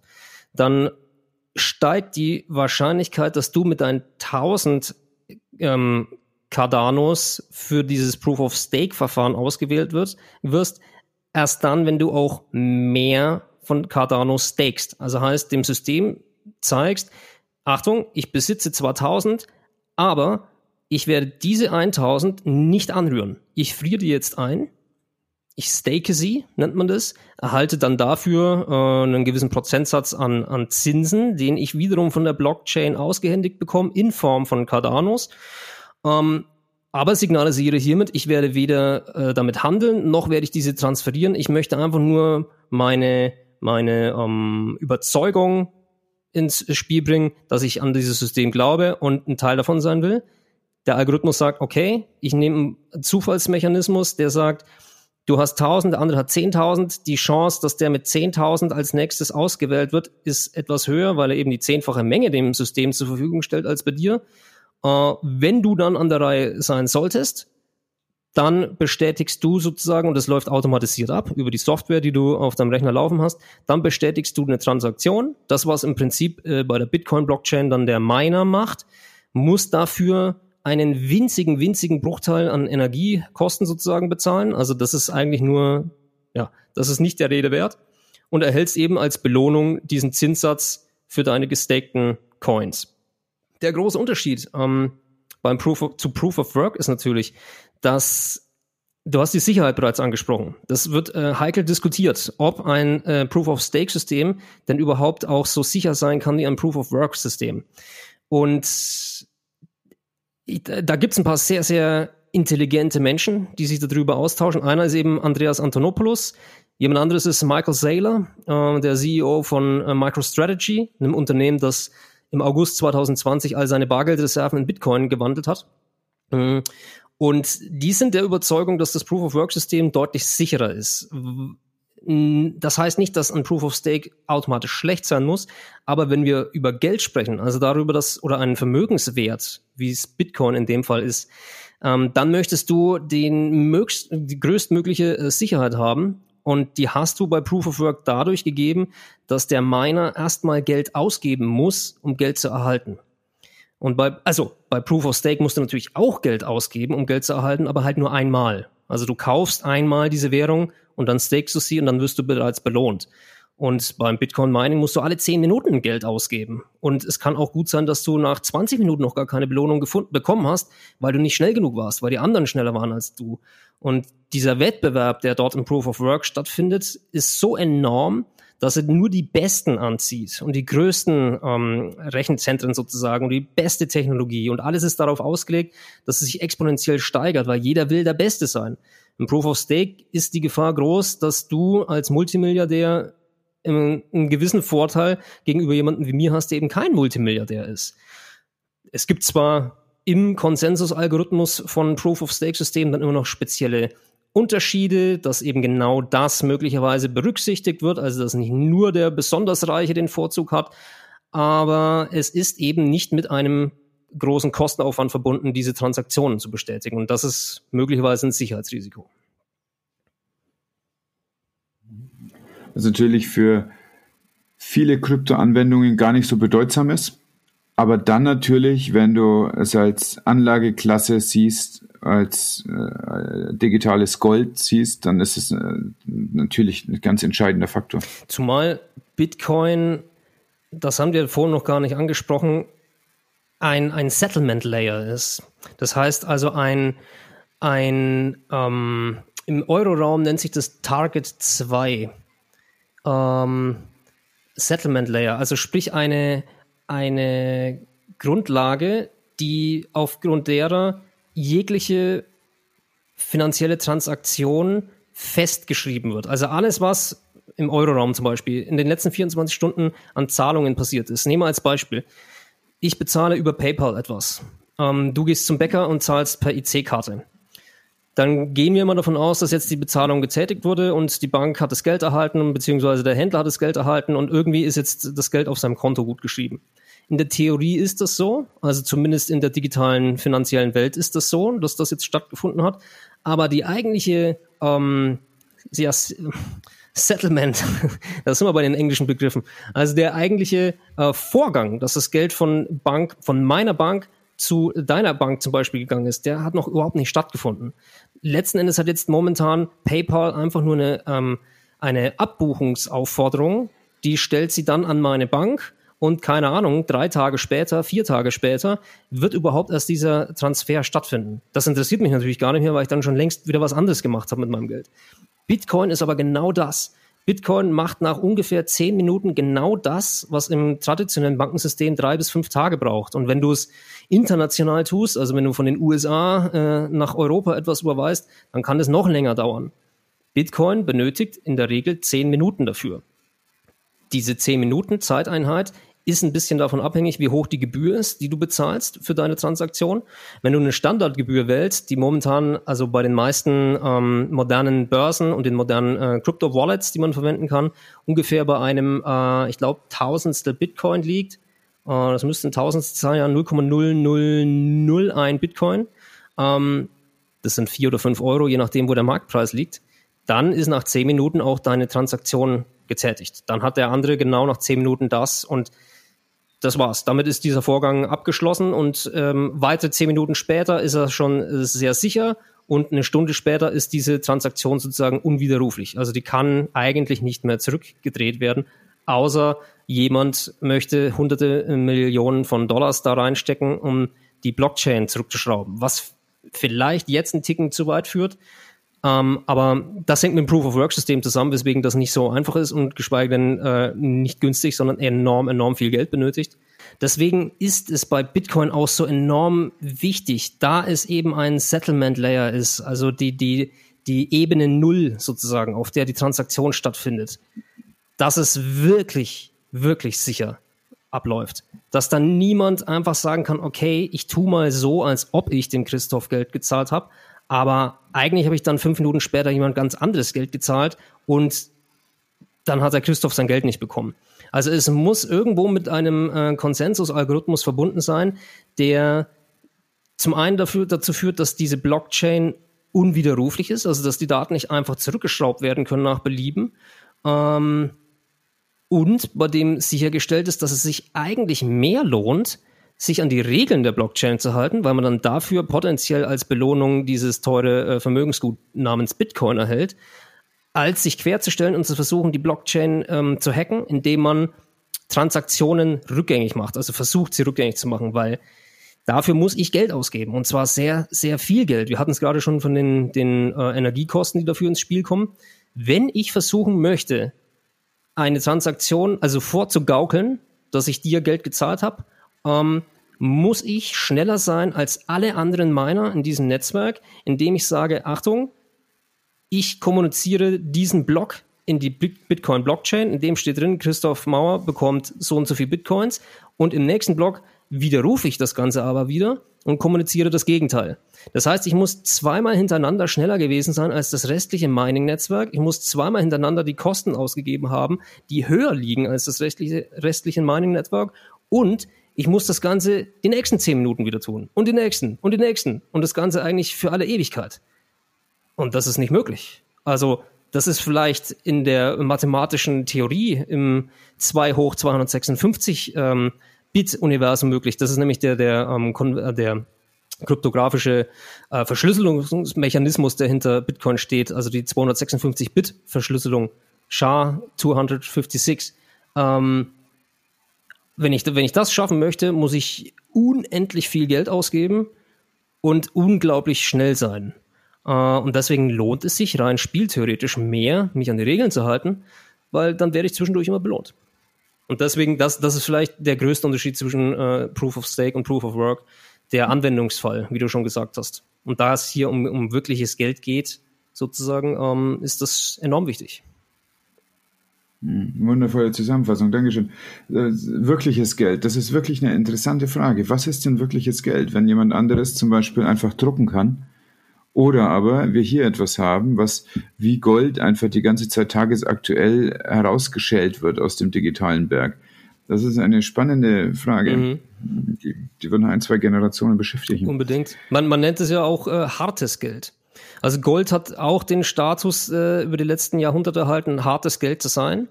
Äh, jetzt ist Bitcoin da und Bitcoin ist sehr viel härter, weil ähm, obwohl er ähm, nicht physisch ist, aber weil er eben so limitiert ist. Es gibt 21 Millionen, 18,7 sind bereits entweder in Händen von dir und mir oder auf Ewigkeiten verloren gegangen, weil jemand seinen Zugangsschlüssel verloren hat. Aber es ist endlich. Und es ist digital, das heißt, es ist transferierbar um die ganze Welt innerhalb von 10 Minuten. Ähm, es ist nicht konfiszierbar, weil im Vergleich zu Gold ich eben keinen Tresor benötige, wo ich das Ganze aufbewahre oder irgendwie einen Goldbahn zu Hause verstecken muss, im Keller, im, im Garten vergraben. Ähm, es ist unsichtbar. Kein Mensch weiß, ob auf meinem Smartphone als Beispiel 120 Milliarden äh, Euros in Form von Bitcoin sind oder null. Ähm, Im Prinzip das Einzige, was passieren kann, dass jemand einen Zugangsschlüssel erfährt, indem er dich hackt, also deinen PC, deinen Laptop, ähm, also die Sicherheit beim Anwender sozusagen gefährdet ist, indem er eine Phishing-Attacke stattfinden lässt, dir eine E-Mail schickt mit der Aufforderung, hey, wir benötigen, wir sind die Börse so und so und wir benötigen jetzt einen Private Key. Ähm, das vielleicht auch mal als einmal eins, auch wenn hier ganz, ganz viele Sachen immer durcheinander ähm, gewürfelt werden, gerade eben, also die ganzen Begriffe. Aber der Private Key und der Public Key, das müssen wir vielleicht noch besprechen. Absolut, das ist ja diese einseitige Verschlüsselung, das ist ja das Grundprinzip, warum Krypto überhaupt funktioniert. Exakt. Der Clou an äh, dieser ganzen kryptografischen Geschichte ist, dass du einen, also wenn wir es vergleichen mit einem Bankkonto, hast du eine, eine Kontonummer. Die Kontonummer kannst du mir nennen und ich kann dir dann da Geld hinschicken. Ähm, die Kontonummer kannst du öffentlich kommunizieren. Die ist so dahingehend relativ ungefährlich. Ich bin mir sicher, der ein oder andere Hacker äh, sagt, ah, gib mir deine Kontonummer und ich bin schon einen Schritt weiter, um an dein Geld heranzukommen. Das ist eben im kryptografischen Bereich nicht der Fall. Nur dadurch, dass du den sogenannten Public Key kennst und den kannst du vergleichen mit deiner Kontonummer, kannst du noch nicht ähm, an die, das Vermögen an, die Vermögenswerte. Du kannst sie unmöglich bewegen. Das liegt an der Kryptographie. Die Kryptographie schreibt vor, dass du noch einen sogenannten Private Key, Key benötigst, also einen privaten Schlüssel. Public, der öffentliche Schlüssel, Private, der private. Und diesen privaten Schlüssel, den hältst du in Händen. Den hält niemand sonst in Händen, vorausgesetzt, du hast diese Bitcoins auch auf deiner eigenen Wallet, zum Beispiel auf deinem PC, Handy und so weiter gespeichert. Oder auf einem Ledger, auf den dann sicher nachher nochmal zu sprechen kommen.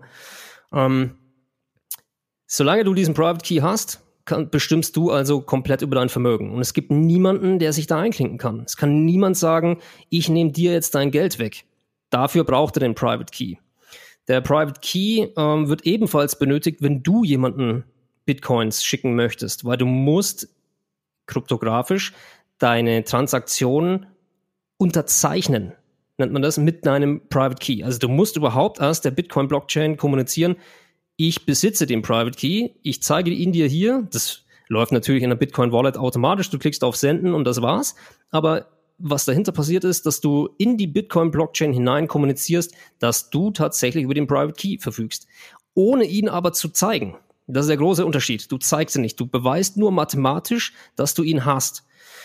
Ähm, ja, der größte Unterschied eben zu, wenn du dich in deinem ähm, Sparkassenkonto zum Beispiel einloggst, dass äh, jemand anderes dieses Passwort erfahren kann und dann über dein Geld verfügen kann. Den Private Key kann man in der Theorie hacken, aber eben nur, wenn dein PC gefährdet ist und vielleicht deine äh, Bitcoin-Wallet, die du da verwendest, keine offizielle ist. Und das meine ich auch mit Phishing-Attacke. Also, dass du die irgendwo heruntergeladen hast, in dem Glauben, dass du jetzt eine wirklich offizielle Bitcoin-Wallet gerade eben besitzt. Aber eigentlich ist es ein Hacking-Tool und da wartet nur jemand darauf, dass du da wiederum deinen Private Key eingibst. Dann hat der Hacker den und dann ist dein Bitcoin weg.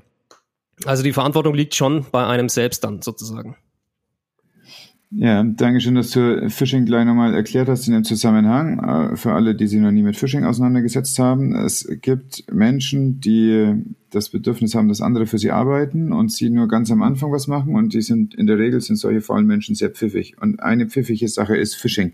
Das heißt, es würde zum Beispiel jemand eine Website machen, die so ausschaut wie meine Sparkassen-Website und sagt dann, und hier bitte geben Sie jetzt Ihre Kennung ein und unten drunter geben Sie bitte Ihr Codewort ein. Und danach passiert halt gar nichts und man wundert sich, dass es nicht funktioniert hat. Und in der Zwischenzeit freut sich irgendjemand, dass er mit einem mit einer perfekten Maske einer offiziellen Website genau zwei sensible Daten abgegriffen hat und damit äh, was arbeiten kann und wegschicken kann. Das ist ja, wenn ich auf einem Rechner ein Wallet habe, also eine Geldbörse für Coins, das wird als Hot Wallet auch bezeichnet, weil der Rechner am Internet ist und dadurch ist es heiß, das Problem. Das heißt, es kann wirklich gehackt werden. Eine Wallet, die nicht am Internet ist, die ist schon wesentlich sicherer und würde dann als Cold Wallet bezeichnet werden. Und da gibt's äh, verschiedene äh, was weiß ich, also wir verwenden hier ein Ledger äh, Nano, das ist einfach wie ein USB-Stick, bloß äh, mit ein bisschen archaischer Menüführung und dann haben wir also die Möglichkeit da drin, äh, sich anzuschauen, wie viel habe ich von was und wie viel gebe ich frei. Also letztlich ist es der Hüter, äh, es ist dieser USB-Stick dann der, der Hüter meines Private Keys für so viele Währungen, wie halt draufpassen oder wie ich halt hab. Also ich kann ja in so ein so einen USB-Stick kann ich je nach Bauart eine Währung reinpacken oder halt, weiß ich nicht, 64 oder 32 oder sowas in der Regel. Ja, das kommt immer so ein bisschen davon aufs Produkt. Ja, ja genau. Ja, und dann gibt es ja noch als ganz äh, als coole Variante die Steel Wallets. Also dann die Möglichkeit, zum Beispiel seinen äh, Private Key in, in Stahl zu meißeln, was dann natürlich in der sehr wahrscheinlichen Variante, dass dein Haus abbrennt, dann ist ein Zettel äh, Papier, auf den du was mit einem Kuli geschrieben hast, wenig hilfreich, aber ein äh, V2A-Stahl, in den du hineingemeißelt hast, was dein Code ist, der hält dann halt. Und dann ist es eine, in der Regel ist es so eine Kreditkarten große Stahlplatte. Und die würde auch diese Situation dann überstehen. Das ist sicherlich von Bedeutung, für, also wenn du so viel auf dieser Wallet hast, dass du davon ein neues Haus bauen könntest. Ja, definitiv. Äh, und es hält natürlich auch de, de, de, das Erdbeben aus, sozusagen. Also du musst es halt wieder finden. Das ist der einzige Clou an der ganzen Geschichte. Ähm, ja, ich meine, da gibt's ja. ja auch in der äh, Vergangenheit Bitcoins schon auch ein paar sehr abenteuerliche Stories. Also wir leben jetzt, wir beide in einer Zeit, in der die Kryptowelt so erschlossen ist und in der das so einfach eigentlich auch möglich ist, sich eine sichere und funktionale Wallet zu installieren, sei es eben die Hot Wallet, die ich auf dem Rechner habe, oder sich einen Ledger oder einen Trezor oder ich habe es hier gerade offen, da gibt's noch WireX und BitPay und so weiter. Ähm, sich also quasi einen Cold äh, Storage zuzulegen, In den meisten Fällen ist es ein kryptografisch verschlüsselter USB-Stick, der niemals Zugang zum Internet hat, über den ich sozusagen auf meinen Private Key zugreifen kann und die mit diesem Key kommunizieren kann, dass ich Zugriff auf ihn habe. Aber er ist nie am Internet, deswegen kann er nicht gehackt werden. Er kann gehackt werden in der Theorie. Das hat, ich weiß nicht, ob es der Chaos Computer Club war oder ein anderer äh, Hacker Club, wenn sie sich ähm, in direkter, unmittelbarer Umgebung befinden. Also sie müssen neben mir sitzen und neben mir ein Programm laufen lassen, dann gab es einen Sicherheitslag. Das ist vor einem oder anderthalb Jahren, glaube ich, ich glaube anderthalb Jahren mittlerweile ähm, aufgetaucht, wurde aber so, weil ich das verstanden habe, seitens Ledger, also von dem Hersteller dieses äh, dieses äh, Cold Storage, dann auch geschlossen. Ist aber eben eine, ein extrem ungewöhnlicher Fall, weil ich diesen Cold Storage ja tatsächlich immer alleine nutze. Den habe ich, den verwende ich nicht in Gegenwart von anderen Menschen. Dadurch ist es eigentlich bereits ausgeschlossen. Hm.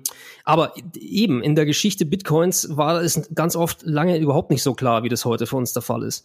Äh, und deswegen gab es dann doch einige, vor allem aus den Anfangszeiten, ähm, in denen Bitcoin noch lange nicht so viel wert war wie jetzt. Ich meine, 2009 lag er bei irgendeinem Bruchteil eines Cents. Ich weiß nicht mehr, ob es ein Hundertstel Cent war oder ein Tausendstel oder ein Zehntausendstel Cent. Also ein Bitcoin war de facto wertlos. Dementsprechend ähm, laissez-faire ist man dann natürlich auch mit Bitcoin umgegangen und seinen Private Keys. Also hat es dann auf irgendwelchen Festplatten gespeichert, hat es dann da liegen lassen, ein Jahr lang vergessen, keine Ahnung. Dann, oh wow, Bitcoin ist auf einmal 100 Dollar wert. Ah, wo ist eigentlich diese Festplatte mit den Daten drauf und so weiter. Da gibt's die abenteuerlichsten Stories, wo Menschen, also in, in England ist es, glaube ich, ähm, wo jemand von der Stadt Ne, er verlangt nicht, aber er, er bittet flehentlich darum, die öffentliche, die örtliche äh, Müllhalde umgraben zu dürfen, weil sich nach seinem Wissen auf der Festplatte weit über 100 Milliarden Dollar in Form von Bitcoin befinden müssen. Und er verspricht, dass wenn er diese Festplatte hat, er natürlich für den ganzen, die ganzen Kosten aufkommen wird, die das kosten würde und so weiter. Ähm, ja, also nur um zu zeigen, wir leben jetzt in einer sehr, sehr vorteilhaften äh, Lage befinden uns in einer sehr vorteilhaften Lage, dass einfach diese Welt sehr viel erschlossener ist, dass die Softwareentwicklung sehr viel weiter fortgeschritten ist und diese sogenannten On-Ramps, also die, die Einstiegsmöglichkeiten sozusagen in die Kryptowelt sind sehr, sehr viel sicherer und äh, überschaubarer geworden, als es eben alleine noch vor teilweise fünf oder sechs Jahren der Fall war. Ja, das sehe ich auch so. Also es ging erstaunlich schnell, sich da einfach anzumelden und dann anzufangen. Und dann gibt es ganz viele verschiedene Börsen. Ich möchte gar nicht so auf die einzelnen und, die, und Vor- und Nachteile eingehen, das ist ja für jeden unterschiedlich. Auch wenn wir bei diesen äh, Cold Wallets irgendwelche Namen jetzt, jetzt sagen, also nichts davon ist eine Kaufempfehlung. Es funktioniert alles, muss man halt gucken, was einem gut gefällt. Sowieso, äh, nichts ist eine Investitionsberatung. Das muss der Disclaimer werden, ja, ganz am Anfang. Wir, das, ganz klar, da habe ich auch schon im Kopf eine Formulierung und wir werden jetzt dann nachher noch über Investieren in Kryptos auch sprechen und äh, das möchte ich jetzt auch noch sagen. Also weder ist diese Sendung eine Investition oder Finanzberatung, noch ist das eine Steuerberatung, auch wenn wir über Steuern und Finanzen sprechen, sondern do your own research. Absolut. Das ist so scheiße. Man muss also wirklich, da wo man sein Geld hingibt, muss man einfach mal gucken, ist es das, womit ich übereinstimme mit meinen Werten und auch mit meinen Bedürfnissen, also mit meinem Sicherheitsbedürfnis oder mit meinem Abenteuerbedürfnis oder was halt gerade am Start ist. Und das ist unterschiedlich, je nachdem, in welcher Lebensphase man gerade ist und in welcher Situation man gerade steckt. Und das, was wir heute besprechen, wir bleiben dabei sehr allgemein, äh, trifft eben auf uns konkret zu und auf möglicherweise niemanden sonst. Definitiv. Also nicht jeder hat den gleichen Risikoappetit, heißt so schön. Ich musste das auch erst lernen. Also als ich meine erste Aktie gekauft habe, weiß ich auch noch, ich habe wahrscheinlich zehn Minuten auf die Tastatur gestartet und überlegt, klicke ich auf Kauf oder nicht? Eigentlich hast du es dir gut überlegt oder nicht. Ja, du hast sie ja schon wieder verkauft. Was war deine erste Aktie? Ähm, das war CD Projekt, äh, ein Videospielentwickler aus Polen, äh, deren Spiele ich äh, extrem liebe. Äh, The Witcher ist äh, die, die äh, letzte Spielreihe, die die rausgebracht haben, jetzt ganz neu. Ähm, Cyberpunk. Aber ja, das, das, waren meine ersten Aktien. Die sind auch enorm gut gelaufen. Mm, das waren damals in einem Jahr ungefähr 75 Prozent Steigerung. Um, ähm, deswegen, als ich die gekauft hatte, wusste ich, was ich kaufe. Das war ja schon mal Schritt eins. Also ich hatte, ich kannte die Produkte. Um, ähm, ich habe mich vorher ein bisschen damit schlau, äh, damit darüber schlau gemacht, wie ich herausfinde, ob ich jetzt zu einem besonders hohen Kurs gerade eben kaufe oder ist es ein mittlerer oder ist es irgendwo eher im Bodenbereich. Ähm, und hatte dann eigentlich so gemerkt, hey, das ist ein ganz guter Zeitpunkt auch, ähm, was den Kurs anbelangt. Ich kenne das Unternehmen, soweit ich es kennen kann natürlich. Ich kenne deren Produkte, ich bin großer Fan von ihnen. Okay, kaufen. Aber eben, ich saß trotzdem zehn Minuten da und überlegt, mache ich's oder mache ich's nicht? Ähm, weil klar, man hat, man hat es ja auch nie wirklich gelernt. Ich hatte zwar einen Wirtschafts-LK an der Schule äh, und wir hatten damals auch ähm, das Börsenspiel und wir haben es sogar gewonnen, das weiß ich noch. Aber das war natürlich Spielgeld. Das, da stand ja nicht das eigene Geld auf dem Plan. Ähm, und das ist immer was anderes. Also im Englischen sagt man, äh, ähm, put your money where your mouth is oder andersrum, put your mouth where your money is. Ähm, das heißt im Prinzip, du kannst ja ganz viel reden und analysieren und sagen, hey, äh, ich verstehe, wie diese Märkte funktionieren, aber solange da nicht dein eigenes Geld drin ist, riskierst du gar nichts. Und sobald du aber dein Geld in die Hand nimmst, fühlen sich viele Dinge auf einmal anders an. Absolut. Ich habe äh, damals beim Börsenspiel in der Schule die Wahnsinnsidee gehabt, dass wir einen großen Teil dieses fiktiven Kapitals in die Bremer Vulkan stecken. Eine Werft, die dann im Verlauf des Börsenspiels insolvent gegangen ist. Ich habe es fast befürchtet, weil ich kenne diesen Namen irgendwo. Irgendwas klingelt da bei mir. Und ich, ich dachte nur damals, ah ja, die bekommen bestimmt Förderung und so hatte da, ohne dass ich wusste, dass es dieses äh, von die Formulierung gibt, dachte ich, die sind too big to fail. Aber war halt so, ne?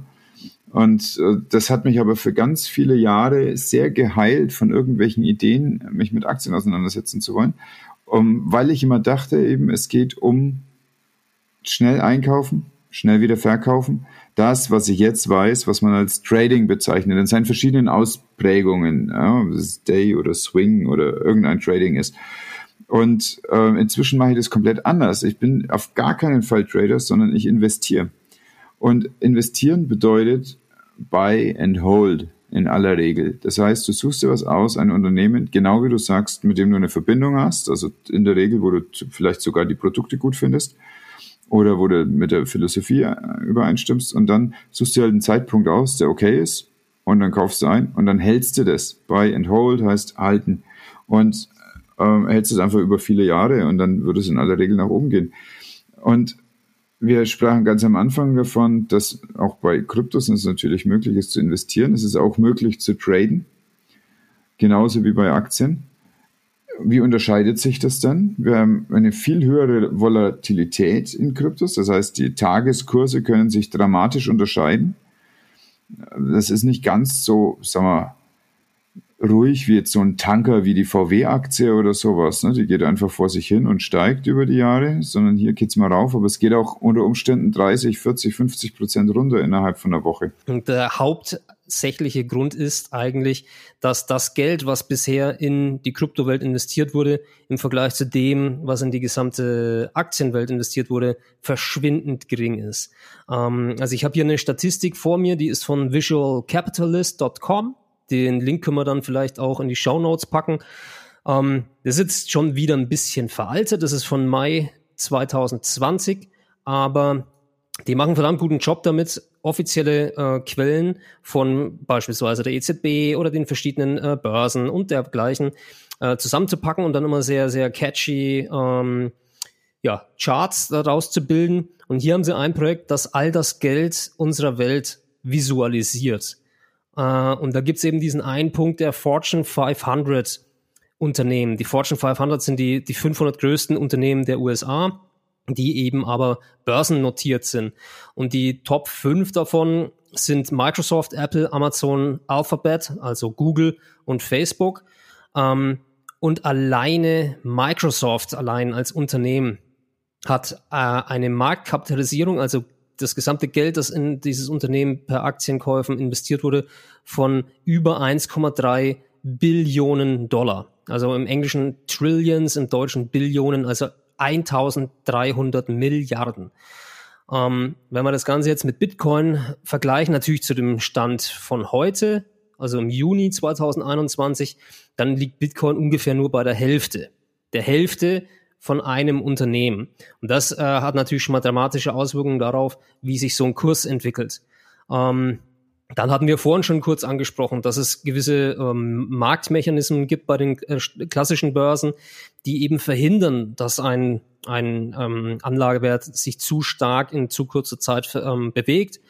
Mm, und gleichzeitig sind natürlich, ist dieser Markt sehr viel liquider nennt man das als der, der Kryptomarkt. Liquider bedeutet, es sind einfach sehr viel mehr Marktteilnehmer äh, am Investieren und am Traden und so weiter. Ähm, deswegen fällt es jetzt nicht so stark ins Gewicht, wenn ich heute äh, 100 Millionen Euro in ähm, Microsoft stecke, macht es dieser Aktie quasi keinen wirklichen äh, großen äh, Unterschied aus. Wenn ich aber mit 100 Millionen äh, an Bitcoin gehe und einfach auf den Knopf kaufen jetzt drücke, merkt man das im Kurs bereits. Zwar nicht mehr so dramatisch wie noch vor ein, zwei, drei Jahren, aber es ist eben einfach ein kleinerer Markt. Deswegen muss man natürlich, wenn man in Kryptowährungen investiert, das als allererste Regel schon mal so im Kopf haben, dass dieser Markt einen immer wieder schocken wird. Und zwar positiv schocken, weil man niemals für möglich gehalten hätte, wie viel Wertzuwachs in kurzer Zeit möglich ist. Und aber auch natürlich auf der Gegenseite. Ähm, ich habe jetzt dreimal, ah, ja, im Prinzip, also eigentlich zweimal äh, meine Vermögenswerte sich halbieren sehen innerhalb von wenigen Tagen. also wirklich über 50 Prozent Wertverlust. Und wenn dann da 1000 Euro drinstecken, tut das vielleicht nicht so weh oder dem einen vielleicht nicht so weh, als wenn das dann 100.000 sind oder eine Million oder 10 Millionen oder vielleicht das gesamte Gesparte, was ich mir für meine Rente aufgespart habe oder das, was ich mir eigentlich für den Hausbau zur Seite gelegt hatte oder das, was eigentlich meine Familie jetzt bräuchte. Ähm, und das führt einen dann ja eigentlich schon zur, zur wichtigsten aller Regeln beim Investieren, dass du immer nur so viel Geld in die Hand nehmen darfst, wie du auch bereit bist zu verlieren. Und das ist ein ziemlich abgedroschener Spruch eigentlich, aber der besagt im Prinzip nur, dass in dem Moment, wo du auf Kaufen gedrückt hast, musst du gedanklich dieses Geld abschreiben. Es muss, es ist für dich dann nicht mehr verfügbar. Du hast keinen Zugriff mehr darauf. Natürlich kannst du dann den Vermögenswert wieder veräußern und hoffentlich dann auch im Plus veräußern, musst aber natürlich Steuern darauf zahlen und die Steuern könnten dann möglicherweise wieder dann deinen Gewinn mindern. Du hast eine ähm, Überweisungsgebühr, also Gebühren an der Börse zu entrichten, du hast eine Gebühr für deinen Broker zu entrichten und so weiter. All diese Dinge mindern dann deinen Gewinn, aber es sollte eben eigentlich nur eine Menge sein, die du da in die Hand nimmst, die du auch wirklich bereit bist abzuschreiben und auf die du vor allem nicht nächsten Monat zurückgreifen musst, weil du die Miete bezahlen musst. Ähm, ich persönlich habe mich da anfangs sehr, sehr genau daran gehalten.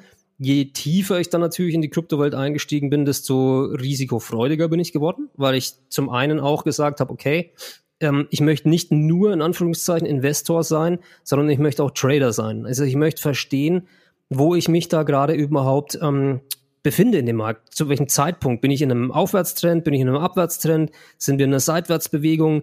Kaufe ich gerade am Höchstpunkt, am, am Allzeithoch? Kaufe ich gerade am Tiefspunkt? Wo, wo sind wir denn da in etwa?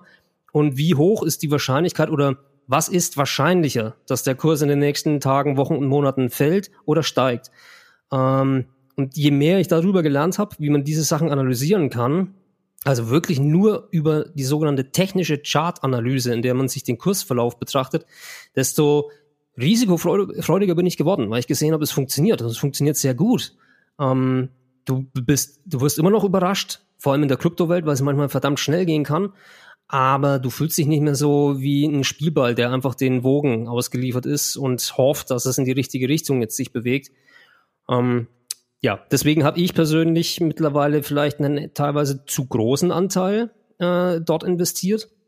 Zu groß in Relation zu dem, was ich eingangs gesagt hatte, also dass man nur das nimmt, was man auch bereit ist zu verlieren, aber auch, weil ich festgestellt habe in den letzten drei Jahren, dass sich da meine Strategie bewährt hat. Und ich würde das aber, was ich jetzt da mache, zum Beispiel niemanden äh, raten, der gerade frisch anfängt zu investieren, weil also 50 Prozent Wertverlust in wenigen Tagen. Und wenn du da kalte Füße bekommst und verkaufst, sind die 50 Prozent auch realisiert. Dann ist das wirklich ein Verlust. Also das ist schon tricky. Und wenn du da eine kleine, kleine Menge nur drin hast im Markt, naja, mein Gott, dann wie du eingangs gesagt hast, buy and hold, dann guckst du eben zu, sagst, ja krass, dann erlebe ich sowas eben auch mal, werd schlauer daraus, aber es tut mir jetzt nicht weh im Geldbeutel. Mhm.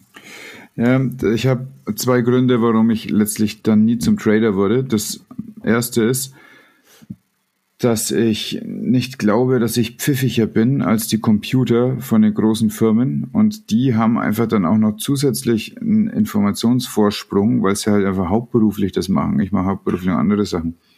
Und das zweite ist, dass ich keine Lust hatte, so lang jeden Tag vor einem Rechner zu sitzen und dann irgendwas abzuwarten und dann verändert sich was. Mir reichte das schon völlig aus, zeitmäßig, äh, meine äh, Recherche zu machen zu einzelnen Werten und dann war es für mich aber auch gut.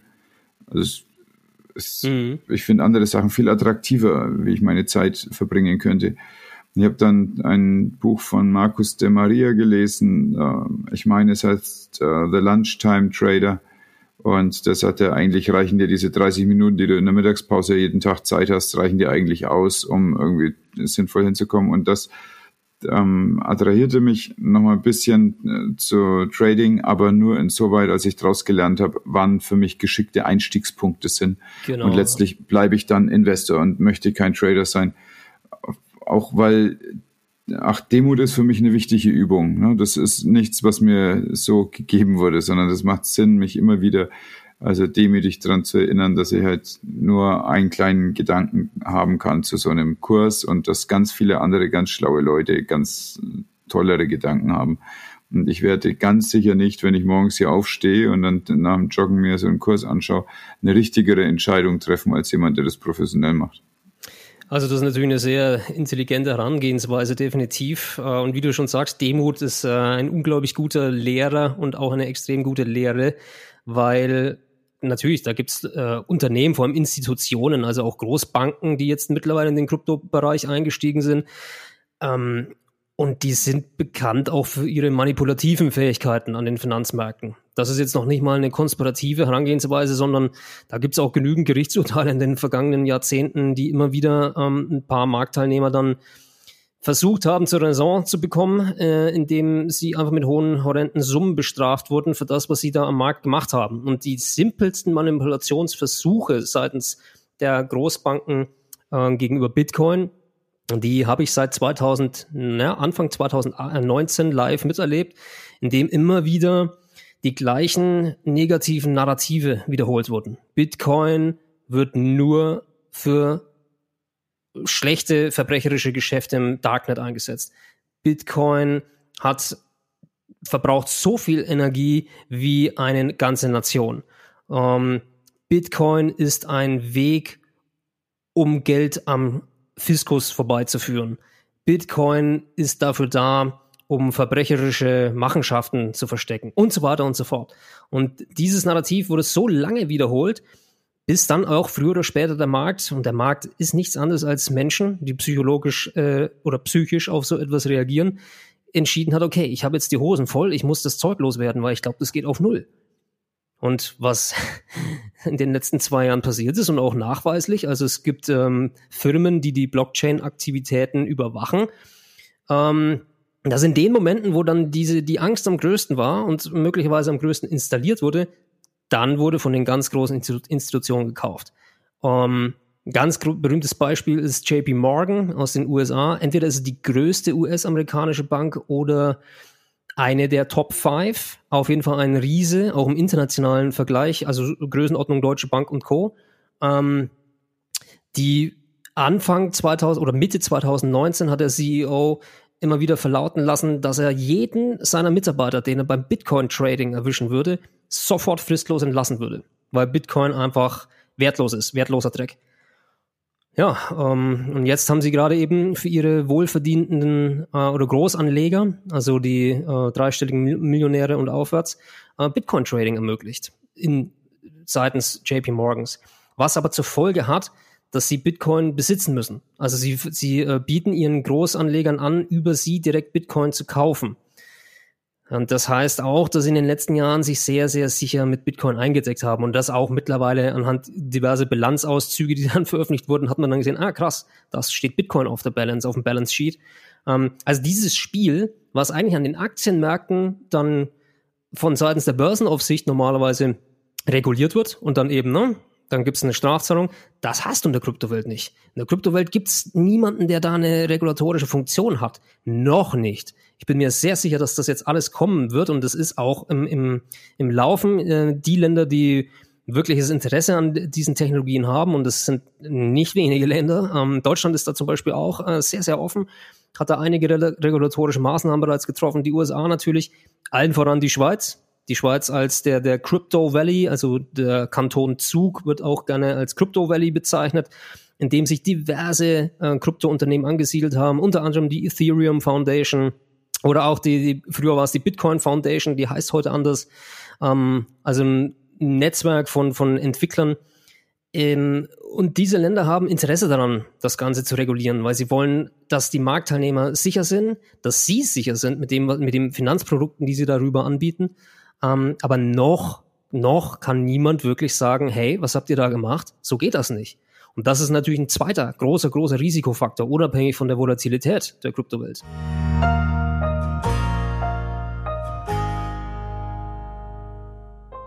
Ich denke, dass dieses Buy and Hold, das hat in der Kryptowelt ja auch eine gewisse Entsprechung. Es heißt dort anders und wer so ein bisschen hineinliest in, in Foren und so, da wird Hold anders geschrieben und zwar als Hodl.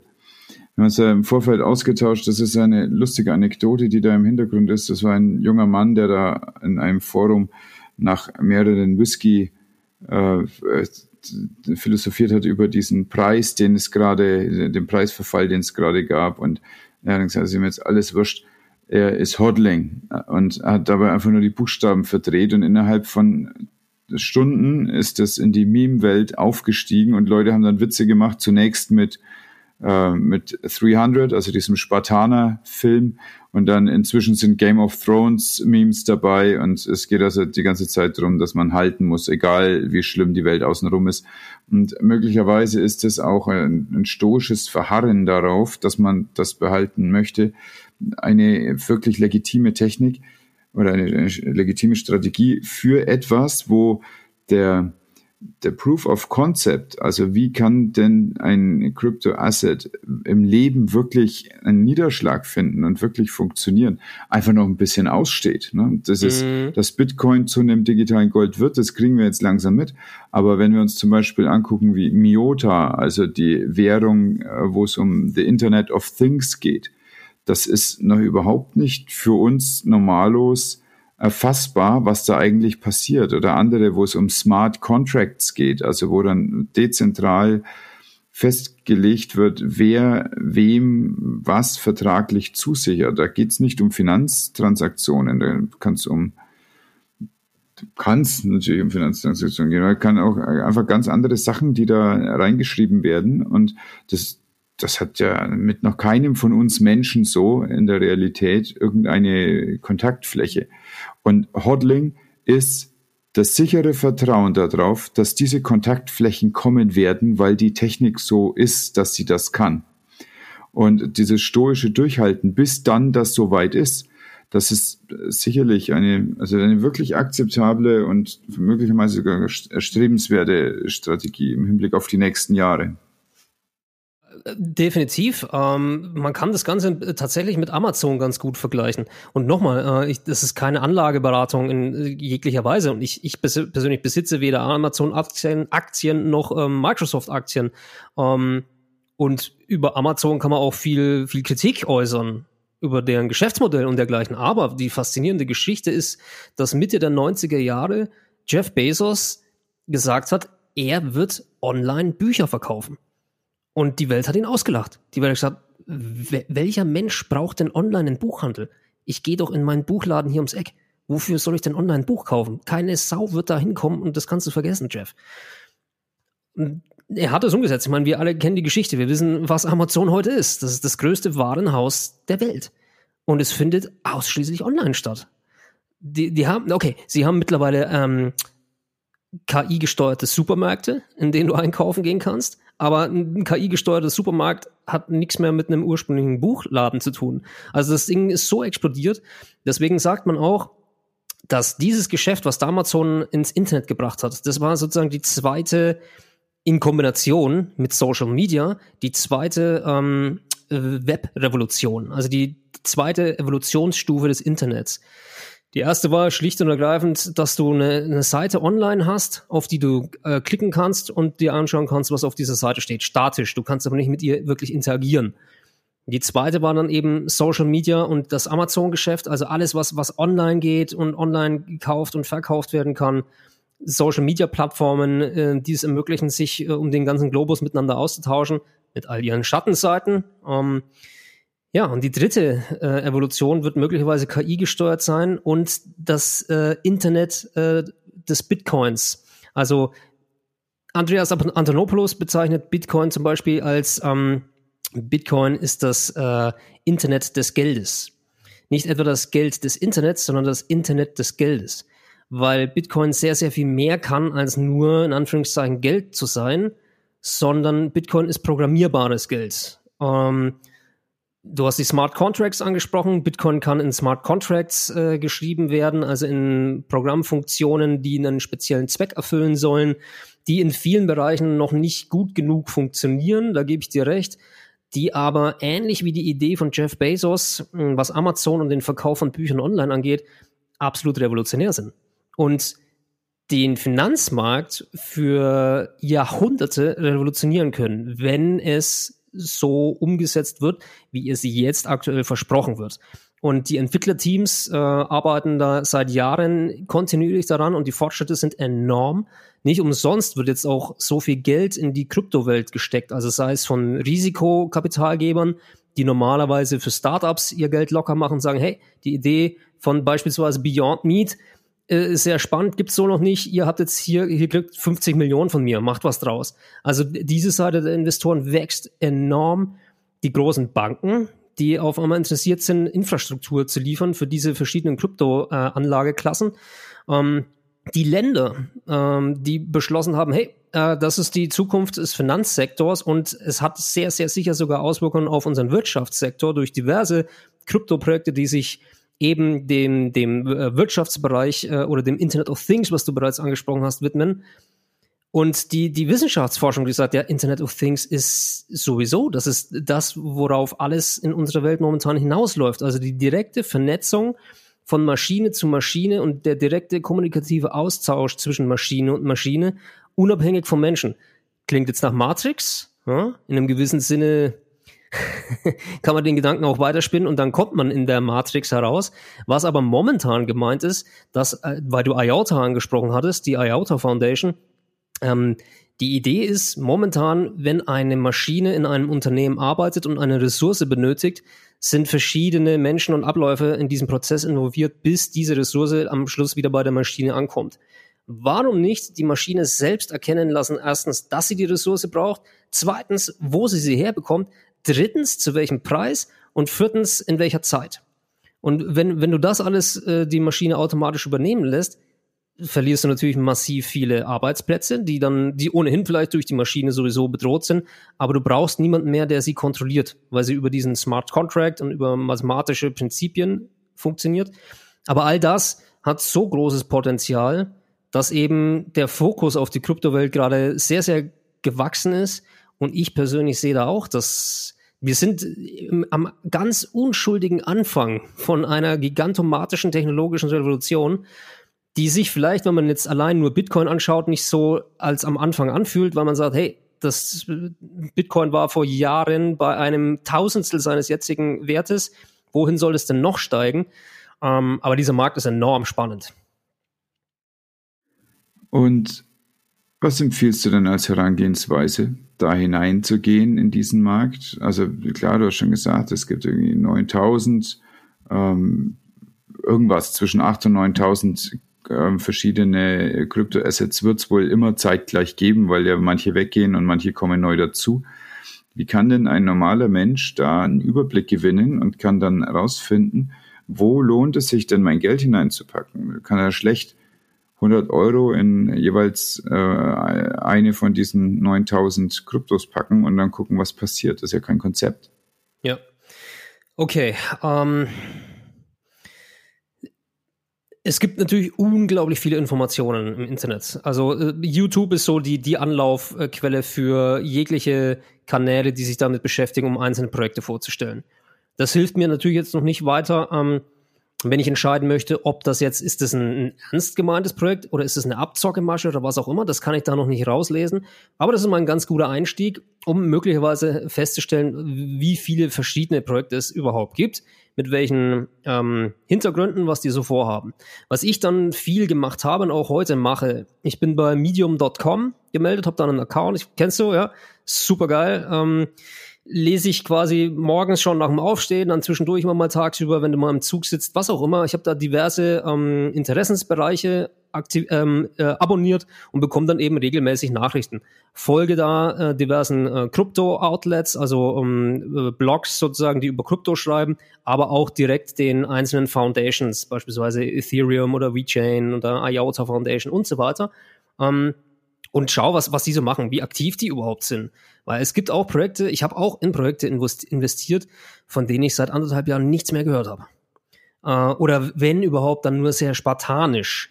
Und das ist dann schon verdächtig für mich gewesen, weil ich gemerkt habe, hm, das war klang anfangs sehr, sehr vollmundig, was da angepriesen wurde. Und es hat sich anfangs auch im Kurs gezeigt, aber da ist nichts mehr nachgeschoben worden. Das ist einfach nicht mehr, das wird nicht mehr geupdatet oder sie scheitern reihenweise mit ähm, diversen Vorhaben und das Netzwerk bildet sich nicht um sie herum.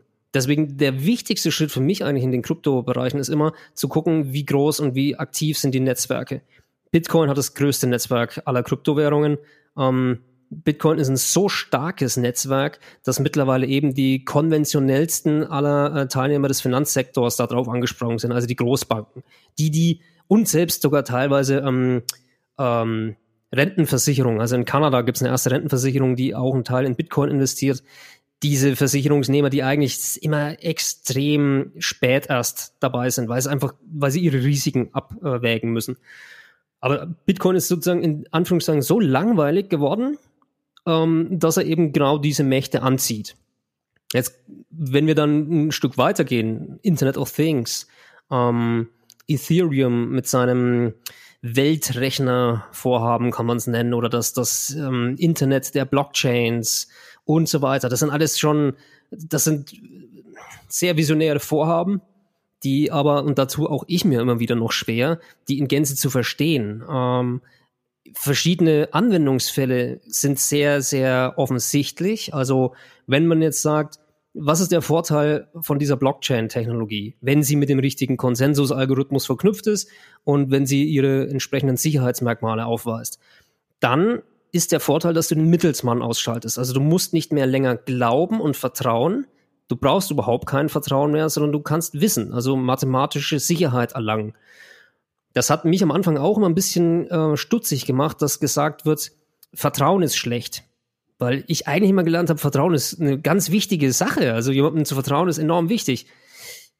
Wenn du das bist, äh, wenn es deine Familie ist, wenn es meine Eltern sind, meine Freundin und wer auch immer, klar, ist Vertrauen enorm wichtig. Wenn ich aber einer wildfremden Person vertrauen muss, die sich noch nicht mal vielleicht im gleichen Land wie ich befinde und der ich dann noch mein Geld möglicherweise anvertraue, dann ist Vertrauen eine ganz schlechte Angelegenheit. Weil dann hoffe ich eigentlich nur. Ich hoffe, dass sie mich nicht verarscht. Und deswegen, das ist der Vorteil der Blockchain-Technologie, wenn sie richtig angewendet wird äh, und ein entsprechend großes Netzwerk als, als Backing äh, hat, dann kann sie genau dort Stärken aufweisen. Deswegen würde ich immer gucken, wo halten sich die größten Netzwerke auf, wo sind die, die aktivsten Programmierer, wer sich wirklich fürs Programmieren interessiert. Ähm, da gibt's eine äh, spannende Seite, die heißt github.com, G-I-T, also wie die Gitarre am Anfang und dann Hub. Das ist die, die Plattform fürs ähm, Open Source äh, Coding und äh, Programming, also wo sich Programmierer weltweit zu allen möglichen Projekten, es muss nicht nur Krypto sein, aber zu den Projekten öffentlich äußern und ihre Ideen einbringen und sagen, hier, ich habe da einen Bug im Code entdeckt, mein Revisionsvorschlag XYZ und dann kann die Community sagen, hey, ähm, doofe Idee, weil mir ist aufgefallen, in deinem Code ist folgendes Problem und so weiter. Man muss nicht unbedingt verstehen, was die Programmierer da sprechen, aber einfach den Eindruck zu erhalten, werden hier fünf Posts in der Woche veröffentlicht oder sind es 5000? Und das macht schon einen riesigen Unterschied. Ja, das ist pfiffig. Mhm. Dankeschön. Ich wusste weder, dass es das gibt, noch dass man das so pfiffig nutzen könnte man darf natürlich auch nicht vergessen, du kannst natürlich da auch so, so ein Forum äh, voll spammen auf GitHub und kannst so tun, als ob und du kannst für jedes Komma, in Anführungszeichen, was du in deiner Programmierzeile umänderst, einen neuen äh, Artikel posten. Der Unterschied ist natürlich, wie aktiv die Community daran mitarbeitet. Also sind es immer die gleichen drei Gesichter, mmh, na, dann würde ich mir vielleicht Gedanken machen, ist es aber eine rege Diskussion und merkst du auch, okay, wow, das ist in diesem Jahr bereits die, die 800. Revision, die vorgeschlagen wird und die wird durchgewunken von der Community und es gibt hier ein Diskussionsboard, auf dem da fleißig mitdiskutiert wird. ähm, dann weißt du auch, okay, da, also es wird aktiv daran gearbeitet. Und das sind in den meisten Fällen aber auch die Projekte, die du dann auf medium.com genauso aktiv siehst, also wo regelmäßig geschrieben wird, wo du auch regelmäßig neue Teammitglieder vorgestellt bekommst, wo du merkst, hey, das ist ein wachsendes, das ist im Prinzip sind das alles Startups. Das ist kein gesetztes Unternehmen mit 5000 Mitarbeitern. In den wenigsten Fällen haben die mehr als 500 Mitarbeiter, eher weniger. Mal sind es 100, mal sind es 50. Im Falle von Bitcoin wissen wir noch nicht mal, wer ihn erfunden hat, wer das ist, Satoshi Nakamoto. Aber wir haben eine Community von freiwilligen Programmierern, die in ihrer Freizeit und manchmal auch vielleicht sogar hauptberuflich, also nicht nur manchmal, sondern es gibt auch die hauptberuflichen Programmierer natürlich, die ihre Zeit dem Projekt widmen, weil sie so überzeugt davon sind und natürlich auch ein Teil ihres Geldes. Und ja, medium.com, bei GitHub mal reingucken. Und wenn man dann vielleicht ähm, vorher bei YouTube einfach mal geschaut hat, hey, was ist denn, was trendet denn da gerade eben so, dann sehe ich schon natürlich auch, ähm, ist hier eine Community mit Hunderttausenden von äh, Investoren am Start oder bin ich einer von 100? Äh, und dann wird es vielleicht äh, gefährlich, in ein Projekt zu investieren, was so unbekannt ist. Das kann man machen. Das verspricht einen natürlich andere Renditen. Habe ich auch alles schon gemacht. Aber das ist dann schon ein bisschen eher Pokerspiel. Also und Poker ist, glaube ich, kontrollierbarer. Ja, weil du den Leuten ins Gesicht schauen kannst. Genau. Da, da stimme ich zu. Das sind auch Sachen, die ich nicht mache. Also es, äh, wenn ich Risiko verteile, dann nur in kleinen Batzen. Aber was, wenn ein kleiner Batzen sich verzwanzigfacht, dann ist es cool. Und dann können auch die fünf anderen kleinen Batzen einfach verschwinden, die können in den Bach runtergehen, weil diese eine Verzwanzigfachung ist gut. Du musst einfach gucken, dass du den findest. Ja, gut. Ähm, der Vorteil in der Kryptowelt ist natürlich dadurch, dass die Marktkapitalisierung von diesen ganzen Projekten meistens so unterirdisch klein ist, dass du mit relativ wenig Einsatzkapital ähm, relativ hohe Chancen hast, diese 10xer, 20xer, 100xer, 1000xer und so weiter zu finden. Also die Verfachung, Verzehnfachung, Verhundertfachung und so weiter. Ähm, das Glück äh, gelingt nicht immer Uh, ich ärgere mich zum Beispiel im Nachgang, dass ich bei Cardano damals 2018 nicht einfach ein bisschen mehr an Start bin, weil ich gesagt habe, hey, okay, das ist ein spannendes Projekt, das ist so die Wissenschaftsabteilung in Anführungszeichen der Kryptoprojekte, die nehmen das extrem genau, die sind, gehen das sehr akademisch an die Sache heran, deswegen dauert alles auch länger, aber es ist sehr, sehr fundiert und die machen sich wirklich Mühe und sie haben auch den akademischen Background, aber irgendwie war es mir damals nicht sexy genug. Ähm, es war klar, es gibt ein paar Projekte, die, die sind jetzt schon, die schreien so laut nach Aufmerksamkeit, wo ich mir auch als Trader gesagt habe, naja, am Schluss siegt halt nicht immer das beste Projekt. Manchmal, siegt einfach nur das beste Marketing. Deswegen habe ich in Cardano äh, damals nur 50 Euro. Jetzt hat sich halt Cardano verhundertfacht äh, seitdem. Ähm, oder warte, es waren 0,04 Cent 10, ja nicht ganz. Ähm, eine Vervierzigfachung war es zwischendurch. Also, aber das reicht ja schon aus. Wenn sich etwas vervierzigfacht, ähm, packst du da 1000 Euro rein und hast das Jahreseinkommen von jemandem, der ein vernünftiges Einkommen hat. Äh, für nichts im Prinzip. Du musst natürlich so ein Projekt überhaupt erstmal finden. Du musst realisieren, was diese Vision wert ist. Und ich habe mir zugetraut zu realisieren, dass das eine großartige Vision ist.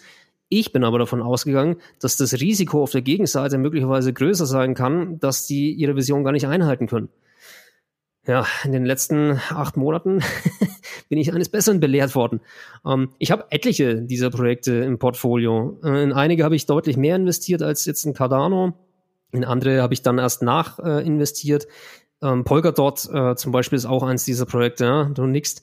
Ähm, super Idee, ich bin absoluter Fan, ähm, auch von dem, äh, von dem Gavin, äh, dem, dem Chefentwickler, ich habe gerade seinen Nachnamen, Gavin Wood heißt er, oder? Bin, ich bin mit seinem Nachnamen gerade nicht mehr ganz sicher, ähm, der eigentlich Mitentwickler von Ethereum war.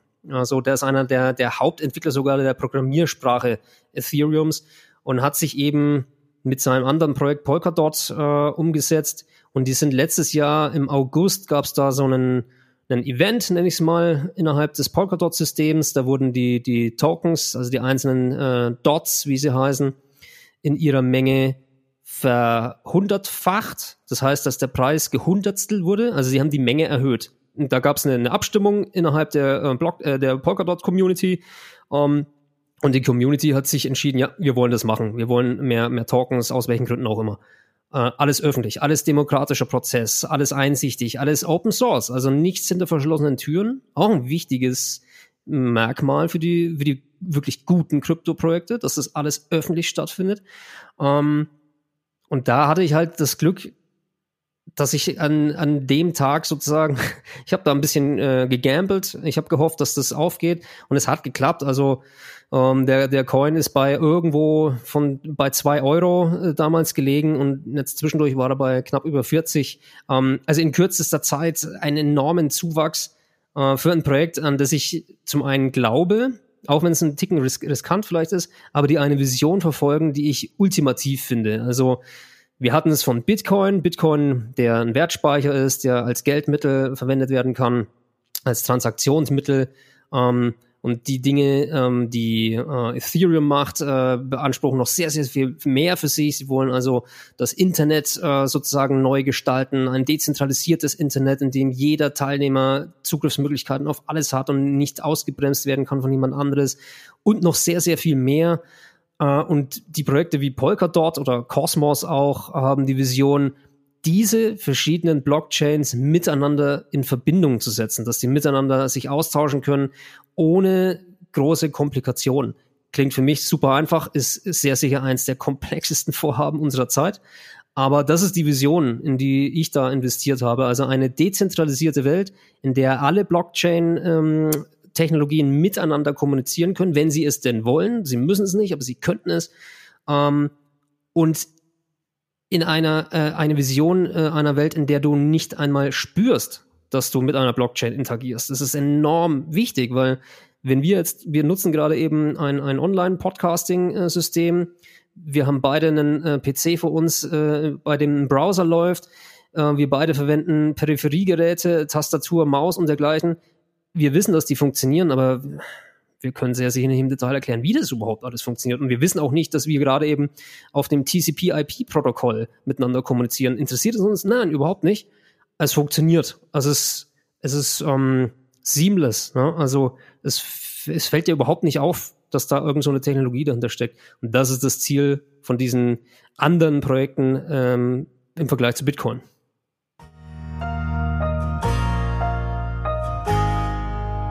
Vielleicht mal eine ne Frage an dich zwischendurch. Ähm, jetzt, ich rede mir hier ein Wolf und ich hoffe, dass überhaupt, wenn sich das in Zukunft jemand anhören sollte, irgendjemand so lange durchgehalten hat.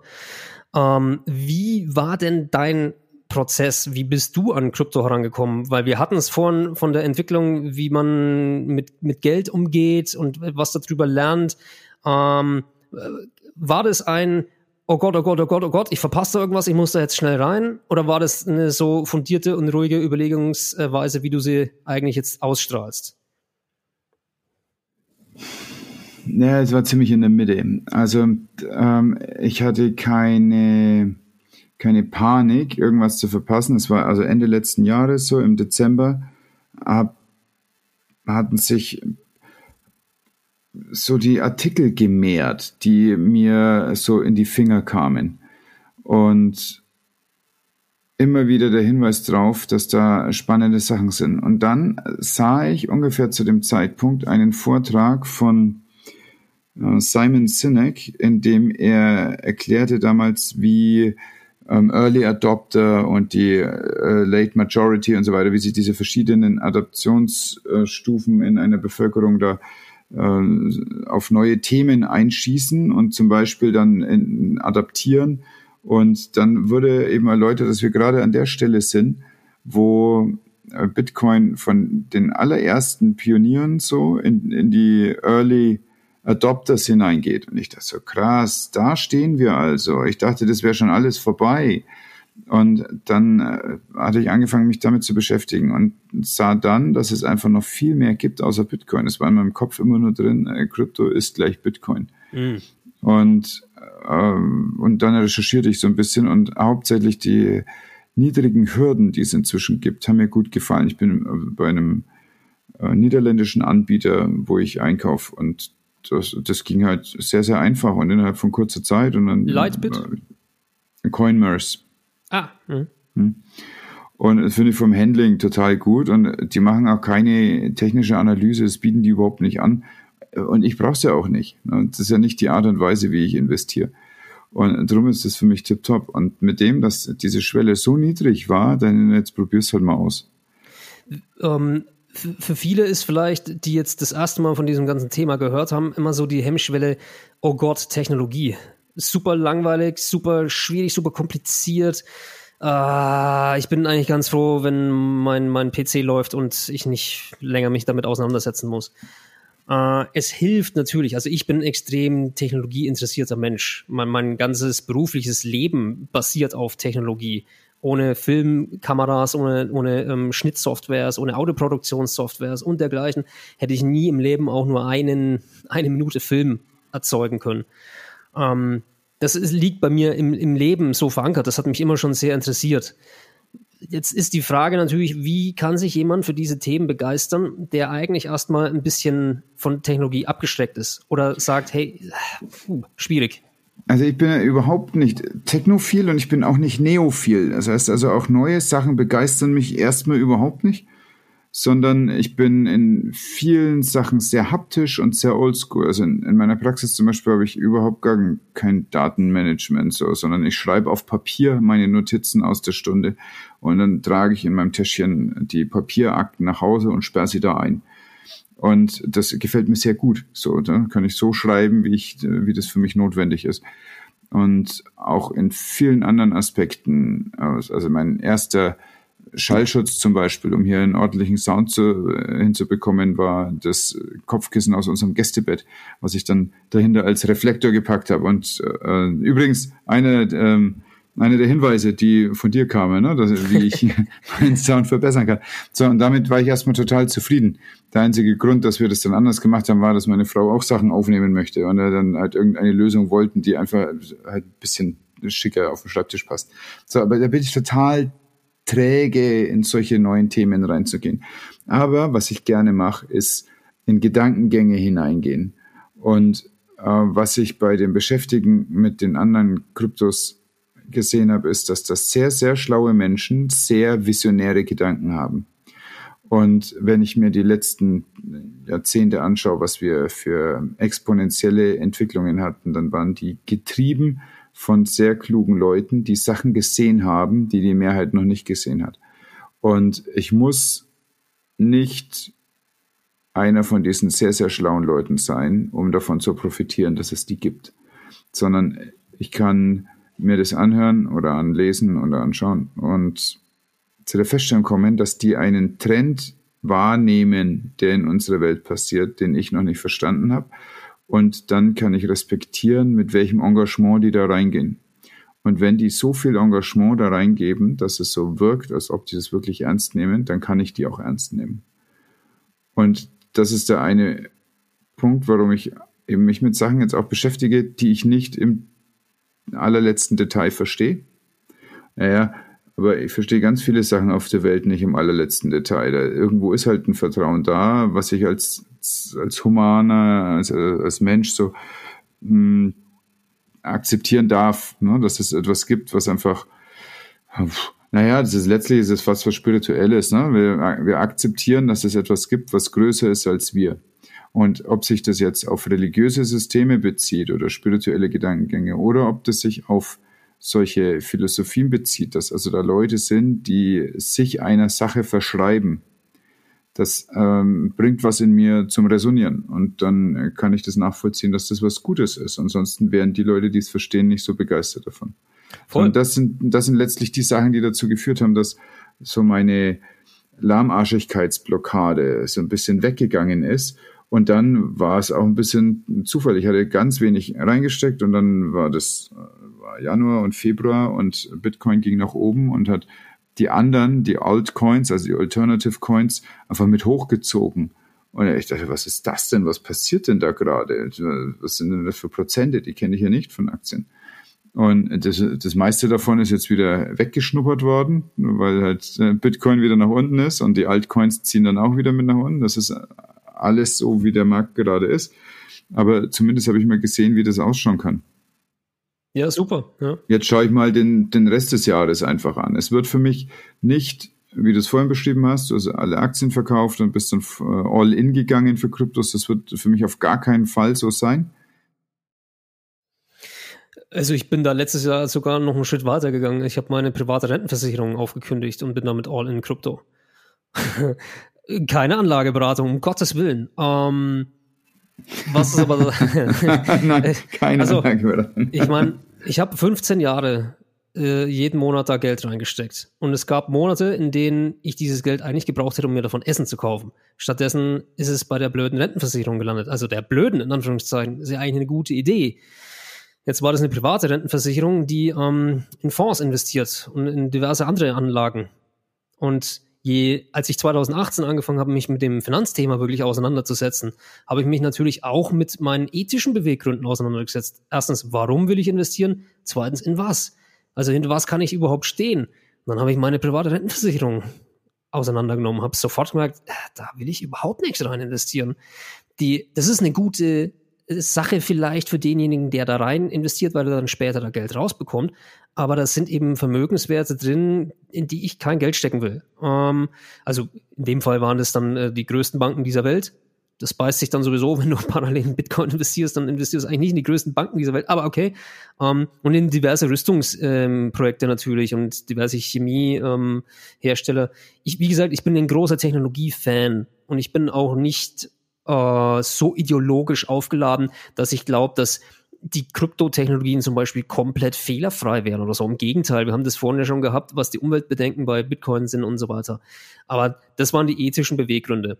Naja, und das Geld, was ich da über 15 Jahre rein investiert habe und was ich am Schluss rausbekommen habe, haben natürlich einen Verlust erhalten. Also ich habe nach 15 Jahren dann den Vertrag gecancelt und habe schon mal, ich weiß nicht mehr, ein Prozent, ich, schlag mich tot, 15 oder 20 Prozent äh, verloren schon mal. Noch dazu natürlich ähm, habe ich das Ganze im bescheuertes Timing. Im Februar äh, 2020 habe ich mich damit auseinandergesetzt, dass ich es jetzt wirklich endlich auflöse. Im März gab es den Mega-Crash an den Finanzmärkten. Im April war dann das Ding endlich durch, dass ich mein Geld bekommen habe, ähm, beziehungsweise im Mai dann erst und habe dadurch allein schon über 30 Prozent Minus äh, mitgenommen. Also ich habe quasi am ungünstigsten Zeitpunkt eigentlich meine Rentenversicherung gekündigt. Das hat man mir auch gesagt. Mir war das alles klar. Ich habe gesagt, Leute, es ist mir vollkommen klar, dass es ein bescheuerter Zeitpunkt ist. Aber ich sehe hier eine, äh, eine Möglichkeit in der Kryptowelt. Das habe ich natürlich nicht gesagt, dass ich eine Möglichkeit in der Kryptowelt sehe, aber mir habe ich das gesagt, in der ich in kürzester Zeit das Ding wirklich, wirklich gewinnbringend einsetzen kann. Und genau das ist passiert. Es hat mich ungefähr acht Monate gekostet, um aus dem Geld, was dieser äh, Versicherer in 15 Jahren aus meinem Geld gemacht hat, um das in acht Monaten zu verdoppeln. Ähm, und deswegen, das, ich würde das niemandem empfehlen, nur weil er das jetzt hört, dass das irgendwie bei mir geklappt hat und so weiter. Das hängt alles mit Markttiming zusammen. Du hast vorhin bereits erwähnt, da braucht es viel, viel Überlegung und viel, viel Zeit, um zu verstehen, zu welchem Zeitpunkt du da überhaupt gerade so einen Schritt gehst und warum das vielleicht keine so gute oder eine super Idee ist. Dann brauchst du natürlich auch ein Quäntchen Glück, weil es kann ja auch sein, dass eigentlich alles gerade wunderbar läuft und dann kommt eine Corona-Pandemie und schockt die Welt und Menschen reagieren panisch und dann passiert alles anders, als du es eigentlich gedacht hättest und so. Ähm, aber auf lange Sicht ist das die, die bessere Entscheidung für mich gewesen, aus ethischen Gründen, natürlich aus Renditegründen ganz offensichtlich und auch aus Befreiungsgründen, weil ich mir gesagt habe, hey, jetzt habe ich es wieder selbst in der Hand, jetzt kann ich bestimmen, wo das Ganze hinfließt. Ähm, und ich meine, darüber haben wir noch gar nicht gesprochen, warum jemand eigentlich Vermögen aufbauen möchte. Ähm, zum einen natürlich möchte man sich ein angenehmes Leben äh, ermöglichen können. Das ist relativ offensichtlich. Ich habe aber auch den Anspruch, dass ich, ähm, ich möchte in gewisser Weise die Welt beeinflussen können. Das gilt für meine Dokumentarfilme. Deswegen habe ich mir immer auch Themen, ich wollte sagen, herausgesucht. Eigentlich haben die Themen mich immer herausgesucht, wenn ich ganz ehrlich bin, weil ich nie aktiv danach gesucht habe. Aber Themen äh, gewählt am Schluss, ähm, bei denen ich den Eindruck hatte, da kann ich einen gewissen positiven Fußabdruck hinterlassen. Da kann ich irgendwie ein, ein Thema so ein bisschen auf eine Agenda äh, packen, das vielleicht momentan noch nicht so oder aktuell nicht genug repräsentiert wird für meinen Geschmack, wie auch immer, aber ich kann etwas Positives beitragen. Und das gleiche gilt am Schluss natürlich auch für deine Investments ähm, und für die Menge des dir zur Verfügung stehenden Geldes. Ähm, wenn ich ein, ein Mensch bin mit dem Anspruch, die Welt zu verändern, aber ich bin bettelarm, dann muss ich eigentlich schon jemand sein, der so, ne, nehmen wir einen Gandhi, der so charismatisch und so durchhalterisch und so überzeugend ist in seinem gesamten Auftreten, dass er dadurch eine Community an sich bindet. Wenn ich das aber nicht bin, und es ist sehr sicher auch nicht für uns, uns alle möglich, so jemand zu werden, auch ein Dr. Martin Luther King. Das sind Einzel Einzelpersönlichkeiten, herausragende Visionäre. Die gibt's eben vielleicht nur einmal in einem Jahrhundert oder in 50 Jahren. Ähm, also wenn ich derjenige nicht bin, dann ist die nächstbeste Möglichkeit, sehr viel Geld zu haben. Und ja, das ist der zweite Beweggrund. Wie, wie siehst du das? Mein Ziel bei Aufbau von Wohlstand ist, dass ich es nicht möchte, dass andere Leute darüber bestimmen, wie ich meine Tage verbringen muss. Das ist mir sehr wichtig. Also das ist letztlich die, das Extrapolieren eines Freiheitsimpulses hin ähm, in den Alltag, aber auch in eine Zukunftsplanung. Also dass irgendwann mal dann eine Situation da ist, wo ich sagen kann, so, ich, ich bin nicht darauf angewiesen, bei irgendjemand zu arbeiten, für irgendjemand zu arbeiten, sondern ich kann das machen, was ich am liebsten mache. Eigentlich muss ich sagen, am liebsten mache ich über den Tag verteilt Kochen, Essen, Lesen und Mittagsschlaf. Das sind so Sachen, also wenn die alle vorgekommen sind, dann ist der Tag sehr, sehr gut gewesen. Ich, da hake ich ganz kurz ein, entschuldige, weil äh, Kochen und Essen, das sind meine zwei Hauptbeschäftigungen am Tag. Also absolut, eins zu eins, teile ich. Ja, und das, das halte ich für gut. Das, das ist was, was mich weiterbringt im Kopf, was mich weiterbringt als Mensch. Und das ist das, warum ich auf diesem Planeten bin, dass ich einfach mehr Raum schaffe, um mich weiterzuentwickeln. In manchen Phasen meines Lebens habe ich es überhaupt nicht so kultiviert, weil ich nicht wusste, wie wichtig mir das ist.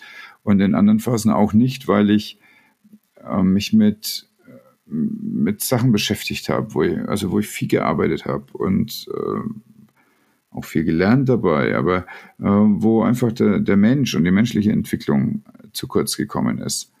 Und in anderen Situationen hatte ich dann nicht die Mittel, um das zu machen, was gerade ansteht, sondern lauter so Bremsungen und manchmal hatte ich vielleicht einfach nur den Eindruck, ich bin gebremst und das ist die Masterbremse wahrscheinlich, so, so eine Idee zu haben, dass man limitiert ist. Und ein Aufbau von Geld, eine finanzielle Absicherung für die Zukunft. Das ist kein Selbstzweck. Es geht nicht darum, eine Zahl zu erreichen und dann zu sagen, so und jetzt bin ich glücklich, sondern es geht darum, dass da dieser Weg dazu beiträgt, dass ich mich als Mensch weiterentwickeln kann. Und möglicherweise finde ich in zehn Jahren Kochen gar nicht mehr so interessant, macht dafür irgendwas anderes, das ist auch denkbar. Aber es wird einfach in der Zukunft immer so sein, dass es bewusste Entscheidungen sind dafür, wie mein Leben von mir gestaltet werden kann, um mir den Raum für eine stete Weiterentwicklung zu bieten. Dafür ist das alles da. Mhm. Das sehe ich sehr, sehr ähnlich. Das war eben auch der Grund, weswegen ich mich äh, für die Freiberuflichkeit entschieden habe äh, und nie eine, Festanstellung gewählt habe, mit, mit all ihren Negativkonsequenzen, weil ich eben ganz oft weniger Geld hatte als alle in meinem Umkreis.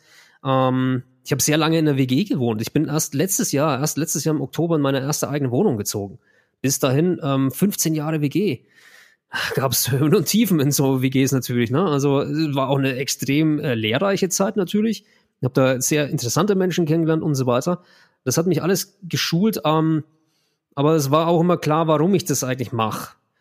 Und es war dann aber auch klar, warum wie du schon sagst, es jetzt darum geht, einen gewissen Wohlstand aufzubauen, damit ich nicht mehr mm, so große Kompromisse eingehen muss. Äh, ich habe mir auch immer gesagt, ich habe mich in den vergangenen Jahren als Filmemacher identifiziert. Das hat sich geändert in den letzten zwölf Monaten. Ich bin nicht mehr länger in Anführungszeichen nur ein Filmemacher. Und mein, mein physische, psychische ähm, Zustand hängt auch nicht davon ab, wie gut oder schlecht ich als Filmemacher bin, sondern das ist ein, ein Teil meiner Persönlichkeit und ein Teil meiner Selbstverwirklichung, der aber jetzt nicht die nächsten 20 Jahre so sein muss. Das kann auch, also ich habe ohnehin in der Vergangenheit immer nur alle vier Jahre einen Film gedreht, also gedreht, produziert, abgeschlossen. damals auch für die letzten drei Projekte immer die Filmmusik komponiert und ähm, produziert, was enorm viel Zeit immer gebraucht hat alles. Und immer klar war, ich muss währenddessen von irgendetwas leben. Und das hat mir die ganze Sache irgendwie auch immer so ein bisschen madig gemacht. Und ich habe mich nicht gut gefühlt, weil ich gesagt habe, hey, du bist zwar leidenschaftlich in deinem Bereich, aber irgendwie funktioniert es wirtschaftlich nicht gut genug. Und das hat dann mich glauben lassen, dass ich vielleicht kein guter Filmemacher bin. Oder die Filme irgendwie nicht gut sind oder so. Ähm, das Feedback war eigentlich immer das äh, absolut Konträre, aber die Wirtschaftlichkeit war einfach mir im Weg gestanden. Das hat nicht funktioniert. Und ich habe mir gesagt, ich möchte aber nicht die Art der Filme, die ich drehe, also mit den Themen, von dem wirtschaftlichen Gedanken abhängig machen. Obwohl es das naheliegendste der Welt natürlich ist. Und so sollte man das tun, wenn man ein vernünftiges Unternehmen zum Beispiel aufbauen möchte. Aber ich habe erkannt, ich bin kein Unternehmer. Ich bin da mehr der Künstler, der ich vorher schon war ich komme eigentlich aus der Musik äh, und bin äh, Musiker, Instrumentalist. Und da hat sich das durchgesetzt. Und deswegen, ich teile das, was du gerade eben gesagt hast. Äh, ich möchte bestimmen können, wie so ein Tag abläuft, aber eben auch so erwachsen genug damit umgehen, zu sagen, äh, zu erkennen vor allem, ab wann es vielleicht jetzt Zeit wird für Konsequenzen. Weil man kann sich lange einreden und sagen, hey, das ist alles super, weil ich kann den ganzen Tag hier rum äh, palovern und ein bisschen äh, gucken, was so passiert. Aber wenn du dann irgendwann merkst, dass du eigentlich dir selber vielleicht was vormachst in einem gewissen Bereich, weil du nicht dahin kommst, wo du eigentlich gerne wärst, dann ist es höchste Zeit, Konsequenzen zu ziehen. Das ist das, was du eingangs schon sagtest. Also die Freiheiten, die wir haben mit diesem ganzen äh, Kryptosystem, die machen auch Verantwortung. Total, total. Ja, ja. Äh, und ich persönlich, ich kenne auch niemanden, der in die Kryptowelt also wirklich tief eingestiegen ist, der nicht gesagt hat, äh, irgendwie hat mich das echt krass verändert. Also sei es mein Wissen über die Finanzwelt, sei es der Umgang mit Geld als solchen, sei es ähm, wie ich wie ich ähm, Entwicklungen in der in der Welt betrachte. Ähm, und sei es das, das, äh, das Investoren-Dasein, äh, also zu sagen, was heißt das eigentlich zu investieren? Du hast, glaube ich, vorhin schon mal gesagt, du kannst natürlich in etwas investieren oder in dich selbst. Ähm, aber am Schluss sind wir immer Investoren. Am Schluss sind wir Investoren für unseren, unseren Alltag, unsere Familie, für unsere Persönlichkeit und am Schluss halt für unser Geld.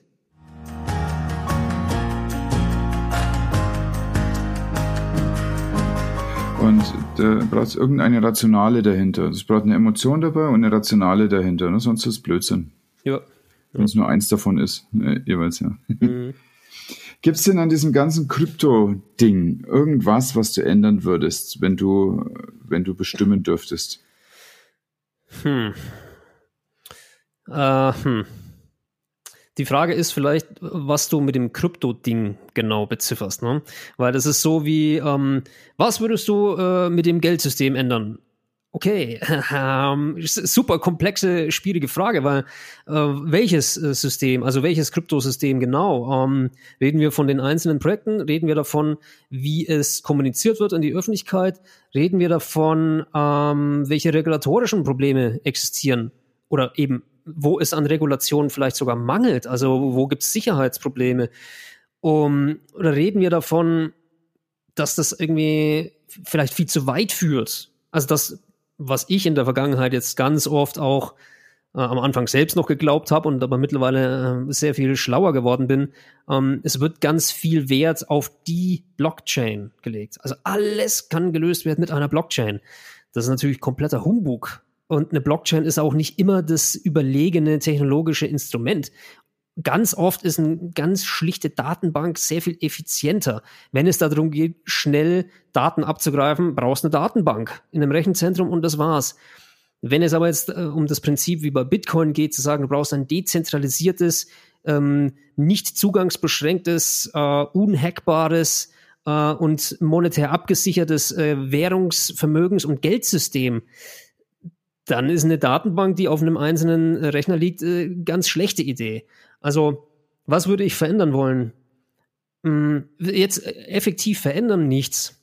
Ich glaube, was, was die Kryptowelt braucht, sind mehr Botschafter, die die super komplizierte Technologie in ganz einfache Worte packen können.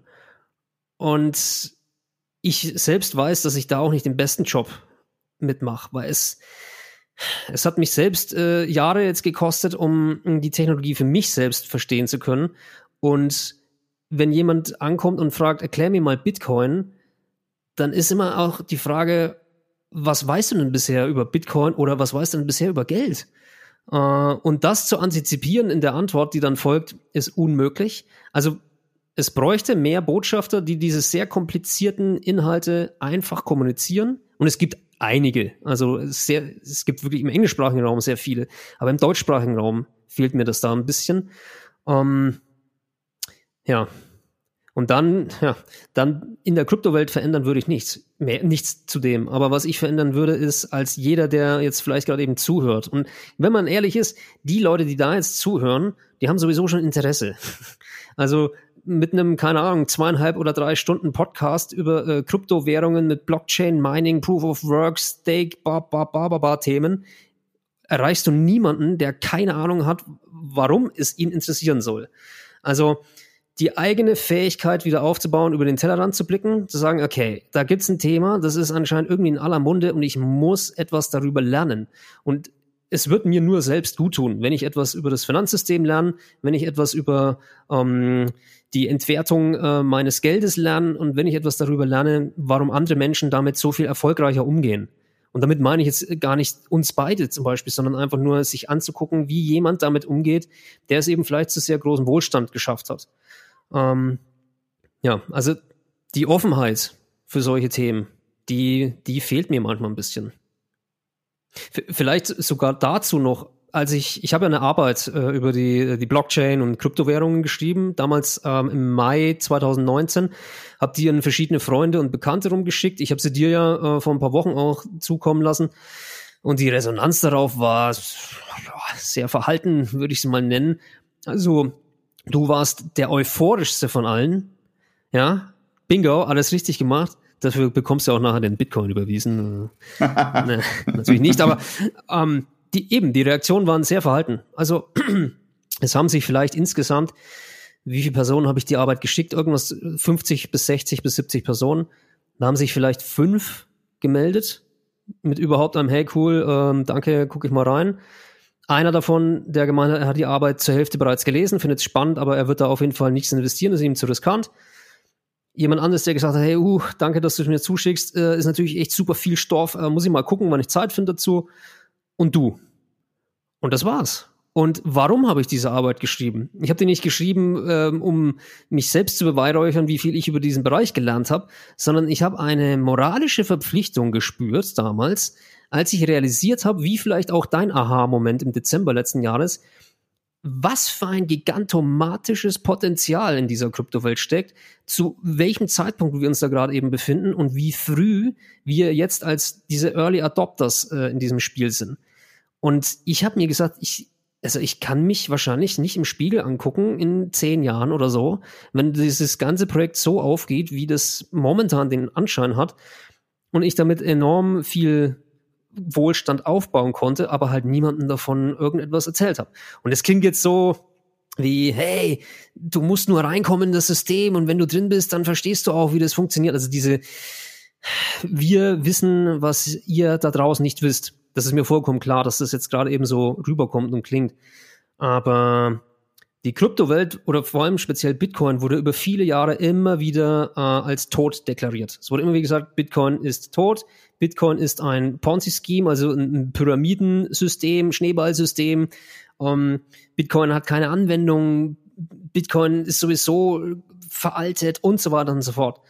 Es gibt eine Seite sogar online, die kann man vielleicht auch noch in die Show Notes packen, nur als kleines Gimmick. Äh, ich habe es jetzt gerade nicht mehr vor Augen, die muss ich dir dann im Nachgang nochmal raussuchen. Aber die all die von den Medien kommunizierten Tote, Tode Bitcoins auflistet.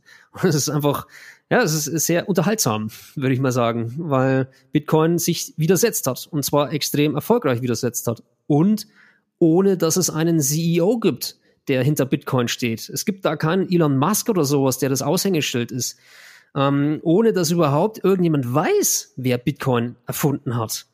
Aber der Glaube der Kryptowelt ist so groß geworden über die letzten äh, elf bis zwölf Jahre, dass Bitcoin mittlerweile so eine Größe erreicht hat, dass ganze Staaten interessiert daran sind. Ja, können wir es irgendwie machen, dass deine Arbeit, ist ja, ist ja wirklich leicht zu lesen, sind 40 Seiten oder so?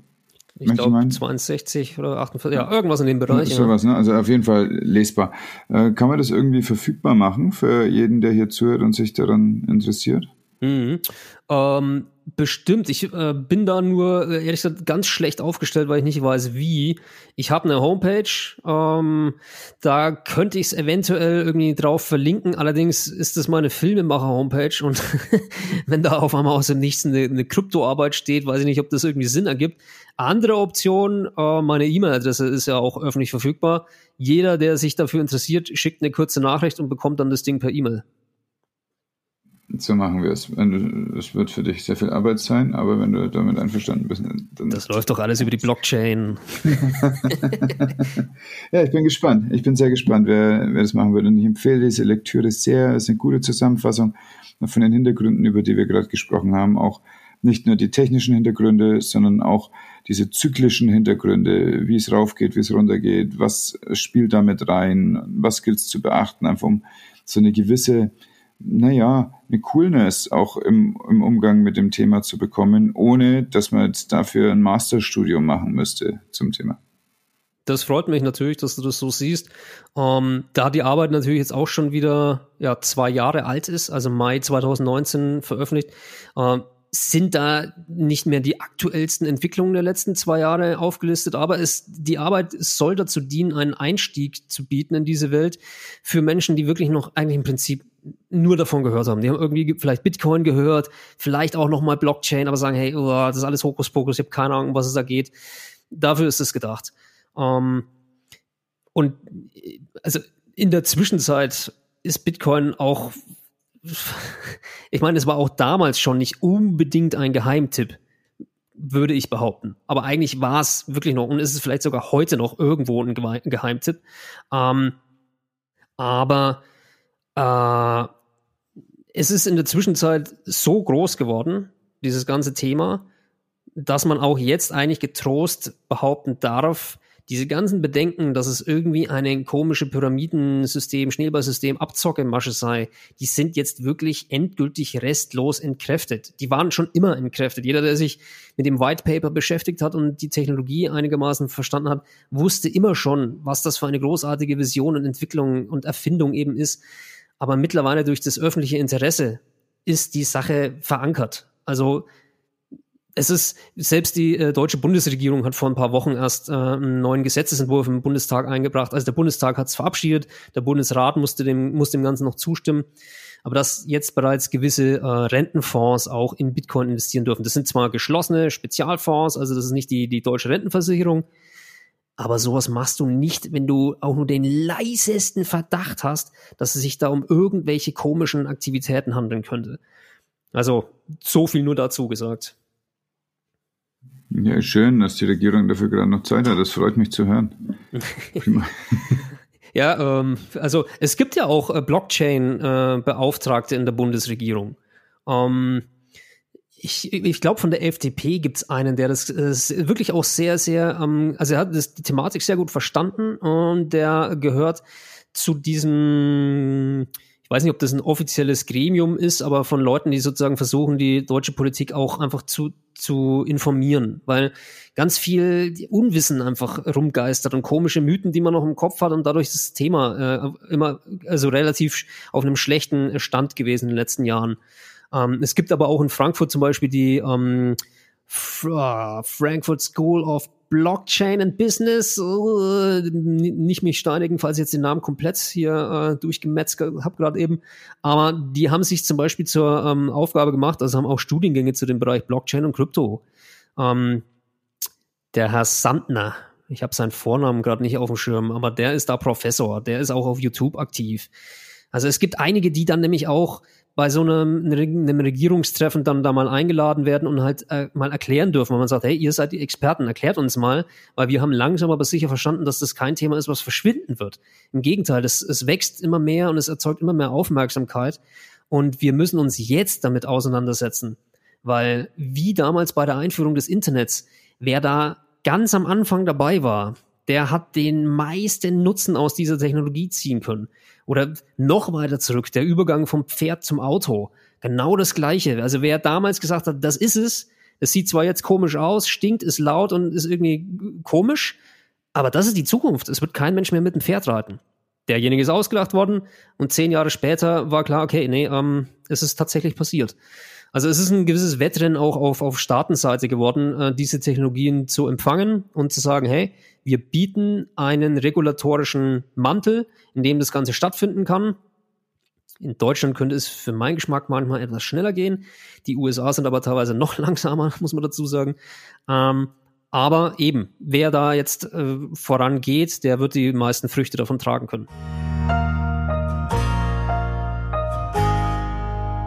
Ja, cool. Dankeschön. Ein leidenschaftliches Plädoyer noch zum Schluss. Äh, wir nutzen gerade den Browser Brave. Was ist das Konzept des Browsers? Du bist übrigens der erste Mensch, den ich kenne, dem ich sage, ja, du kannst übrigens auch Brave nutzen, der dann zurückschreibt, ja klar, nutze ich eh schon. Ja? Und zwar ausschließlich cool. fast. Ja. ja, genau. Bei mir auch so. Der hat alles ersetzt, was ich bisher hatte. Finde ich total gut. Was ist das Konzept von Brave und warum ist dieses Konzept so gut? Ähm, der Brave Browser ist ein, äh, man kann ihn vielleicht äh, Ableger von dem äh, Mozilla Firefox Browser nennen. Zumindest die Chefentwickler, die hinter Firefox stehen, sind bei Brave im Hintergrund die Entwickler und haben sich gesagt, wir brauchen das hängt natürlich wieder mit einem Krypto-Projekt zusammen. Wir brauchen einen Browser, der den Zugang zum Internet ermöglicht, ohne jegliche Einschränkung von äh, Werbeeinblendungen und ähm, das übliche Abgreifen von den Daten, die dann damit verbunden sind.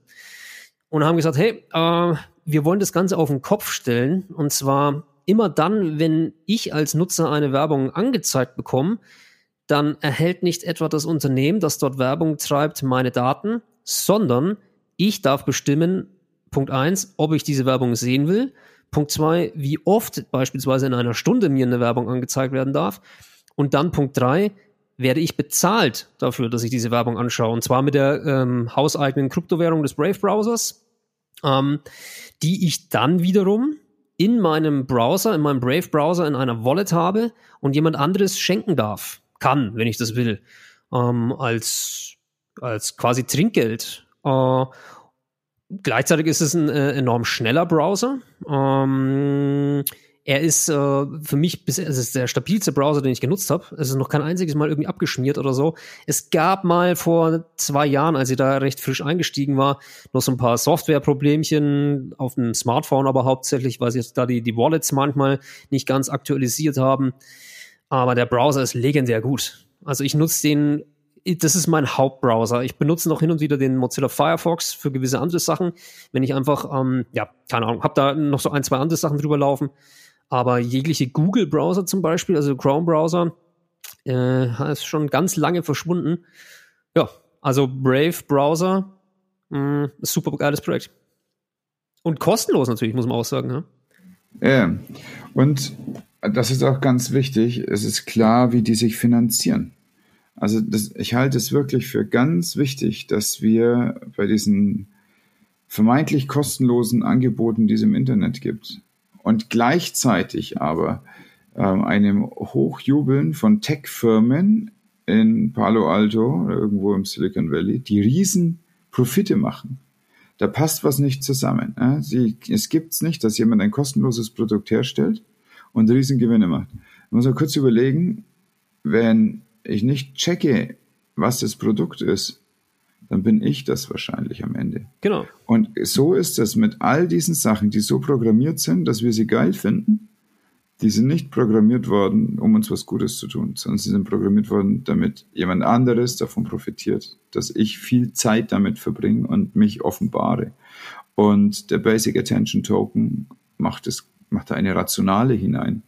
Und es wird völlig klar, und du kannst ja also einfach ja, wie du es schon beschrieben hast, einstellen, wie viel Werbung willst du sehen. Du kannst auch sagen, du willst gar keine Werbung sehen. Aber die Werbung, die du siehst, die wird dir halt einmal kurz oben eingeblendet als Fenster und dann kann es sogar was Interessantes sein, weil sie eben merken, für was interessierst du dich denn wirklich? Und dann sagen sie aber ganz klar, hier kommt eine Werbung, wir denken, dass sie für dich interessant ist, schau sie bitte an. Und nicht ein ein Nudging hin zu irgendwelchen Sachen, die zu mir jetzt als, als Avatar passen und wo irgendjemand mir ein, ein sensationell wichtiges, tolles äh, und nur heute gültiges Angebot in einen redaktionellen Text hineinschiebt.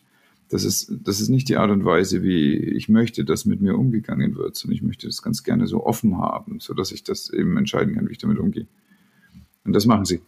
Das, das, machen sie, das machen sie sehr gut. Und ich muss aber dazu sagen, dass ich bisher tatsächlich nur Werbung aus Krypto-Projekten angezeigt bekomme. Ich weiß nicht, wie das bei dir ist.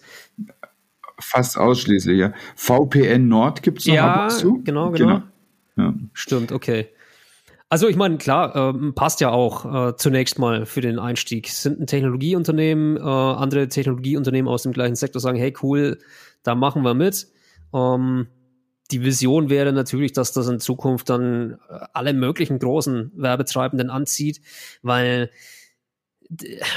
in dem Moment, wo du dich wirklich entscheidest, diese Werbung zu akzeptieren, nimmst du sie auch wirklich wahr. Es ist dann nicht ein nervendes, ah, jetzt hat sich wieder dieses Fenster hier geöffnet und sofort weg, ohne mitbekommen zu haben, um was es überhaupt ging.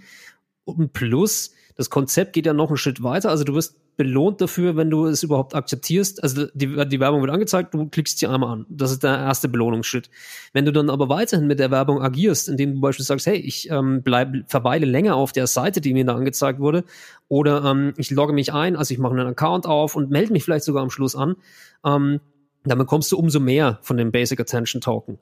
Äh, ich habe das in der Vergangenheit auch mal getestet. Ich habe dann bewusst, weil ich vorhatte, mich bei einer Börse anzumelden, die Börse wurde mir als Werbung angezeigt, habe ich gesagt, hey, okay, das mache jetzt mal diesen Schritt und ich habe dann auch in meiner ähm, Wallet-Transaktionshistorie gesehen, ah krass, ich habe dann bis zu dem Sechsfachen erhalten, nur dafür, dass ich den Schritt darüber gewählt habe. Ähm, ja, und es ist nicht so nicht so aufdringlich, wie du schon sagst. Es erscheint einfach nur so ein kleiner, kleines äh, Mini-Fensterchen quasi. Das kann ich auch sofort wegwischen, äh, wenn es sein soll. Ich muss sagen, ich nutze es momentan, ähm, also das Werbesystem funktioniert zumindest bei mir momentan nur über das Smartphone. Das ging früher auch noch über den Desktop. Ich weiß nicht genau, was mein Problem hier ist. Ich habe in der Zwischenzeit einen VPN-Server hier am Laufen, aber das war auch vorher schon das Problem gewesen. Ähm, entweder ist es so, dass es nur bei einem der beiden Accounts geht, weil das ist der gleiche Account, mit dem ich angemeldet bin. Das könnte sein. Äh, oder ich habe irgendwas falsch gemacht. Es stört mich aber auch nicht, weil meine Interneterfahrung ist so fließend. Also der Brave-Browser räumt einfach alles aus dem Weg, was mich sonst daran hindert. Ja, das ist und weil du es angesprochen hattest, übrigens mit dem, ähm, wenn das Produkt kostenlos ist, dann bist du wahrscheinlich das Produkt. Ähm, extrem gute Doku, The Social Dilemma. Ja, absolut. Oder Social Dilemma, ne? Ich habe ja, das ja. vor kurzem gesehen. Wow. Und dazu der Vorgänger, ähm, oh, wie hieß der Vorgänger über Cambridge Analytica? The Great Hack. The Great Hack. Ebenfalls auch Netflix hauseigene Dokumentarproduktion, wo genau das Thema, was du da genannt hast, angegangen wird. Ähm, und mit den Auswirkungen, wie enorm das auch ist, wie sich diese Online-Aktivität auf dein reales Leben auswirken kann. Und umso wichtiger sind dann Projekte wie der Brave Browser. Ja, und ich bin auch ganz zuversichtlich, dass es bald noch ein bisschen diversifizierter wird von dem Pool an Werbenden, denn die Leute, die schon angeschlossen sind ans System und dann äh, den Attention Token annehmen können als Trinkgeld. Das sind schon ganz, ganz verschiedene Websites, die man da anwählen kann. Und ich denke, dass die irgendwann aus dieser Empfangsposition auch mal in eine Werbeposition gehen werden. Ja, ja, ich kann mir sehr gut vorstellen. Mhm. Sau gut. Christian, ich glaube, wir haben jetzt wirklich sehr, sehr viel besprochen. Gibt es noch irgendwas, was dir einfällt, was wir reinpacken müssen? Hm. Wahrscheinlich dann Folge 2.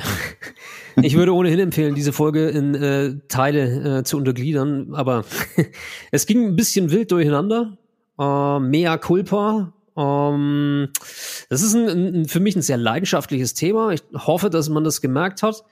Äh, wenn ich mich selber kritisieren äh, müsste, weil du vorhin gemeint hast, was würde ich verändern wollen in der Kryptowelt, was würde ich an dem den letzten, ich weiß es gar nicht, zweieinhalb oder so Stunden verändern wollen, ähm, weniger so tief manchmal in die technologischen Details hineinzutauchen. Weil wenn ich zurückdenke, als ich das erste Mal mich mit Krypto und in dem Fall war es Bitcoin auseinandergesetzt habe, war ich erschlagen. Ich war komplett erschlagen. Das Einzige, was eigentlich wirklich haften geblieben ist, war, Bitcoin ist das limitierteste Gut der Welt mit 21 Millionen Bitcoins. Bitcoin hat ein quasi deflationäres System, quasi deshalb, weil es graduell weniger wird äh, und dann sich sozusagen weniger Bitcoins stückchenweise im Umlauf befinden. Bitcoin ist ein dezentrales System, das gleichzeitig keine Zugangsbeschränkung hat und weltweit verfügbar ist. Unabhängig von Hautfarbe, unabhängig von Nation, unabhängig von sozialem Stand, unabhängig von Vermögensklasse. Und ich glaube, das allein reicht schon, um sich darüber ein paar Gedanken zu machen. Ja, vielleicht sollte ich den Satz ganz an den Anfang stellen.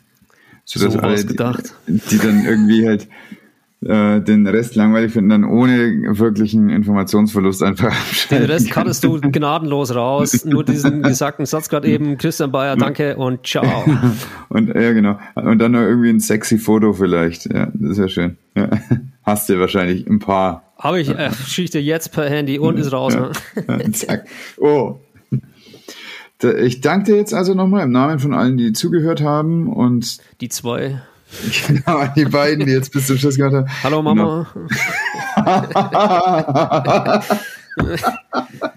Auf die ja. Familie ist halt Verlass.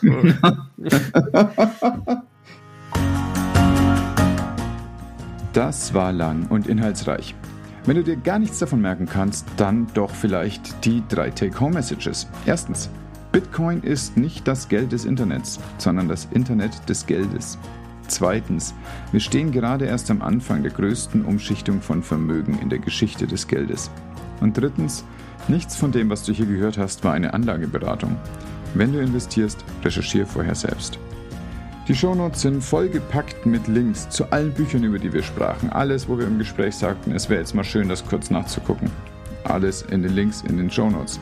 Außerdem die E-Mail-Adresse von Christian, über die du den Essay anfordern kannst, den er zum Thema geschrieben hat.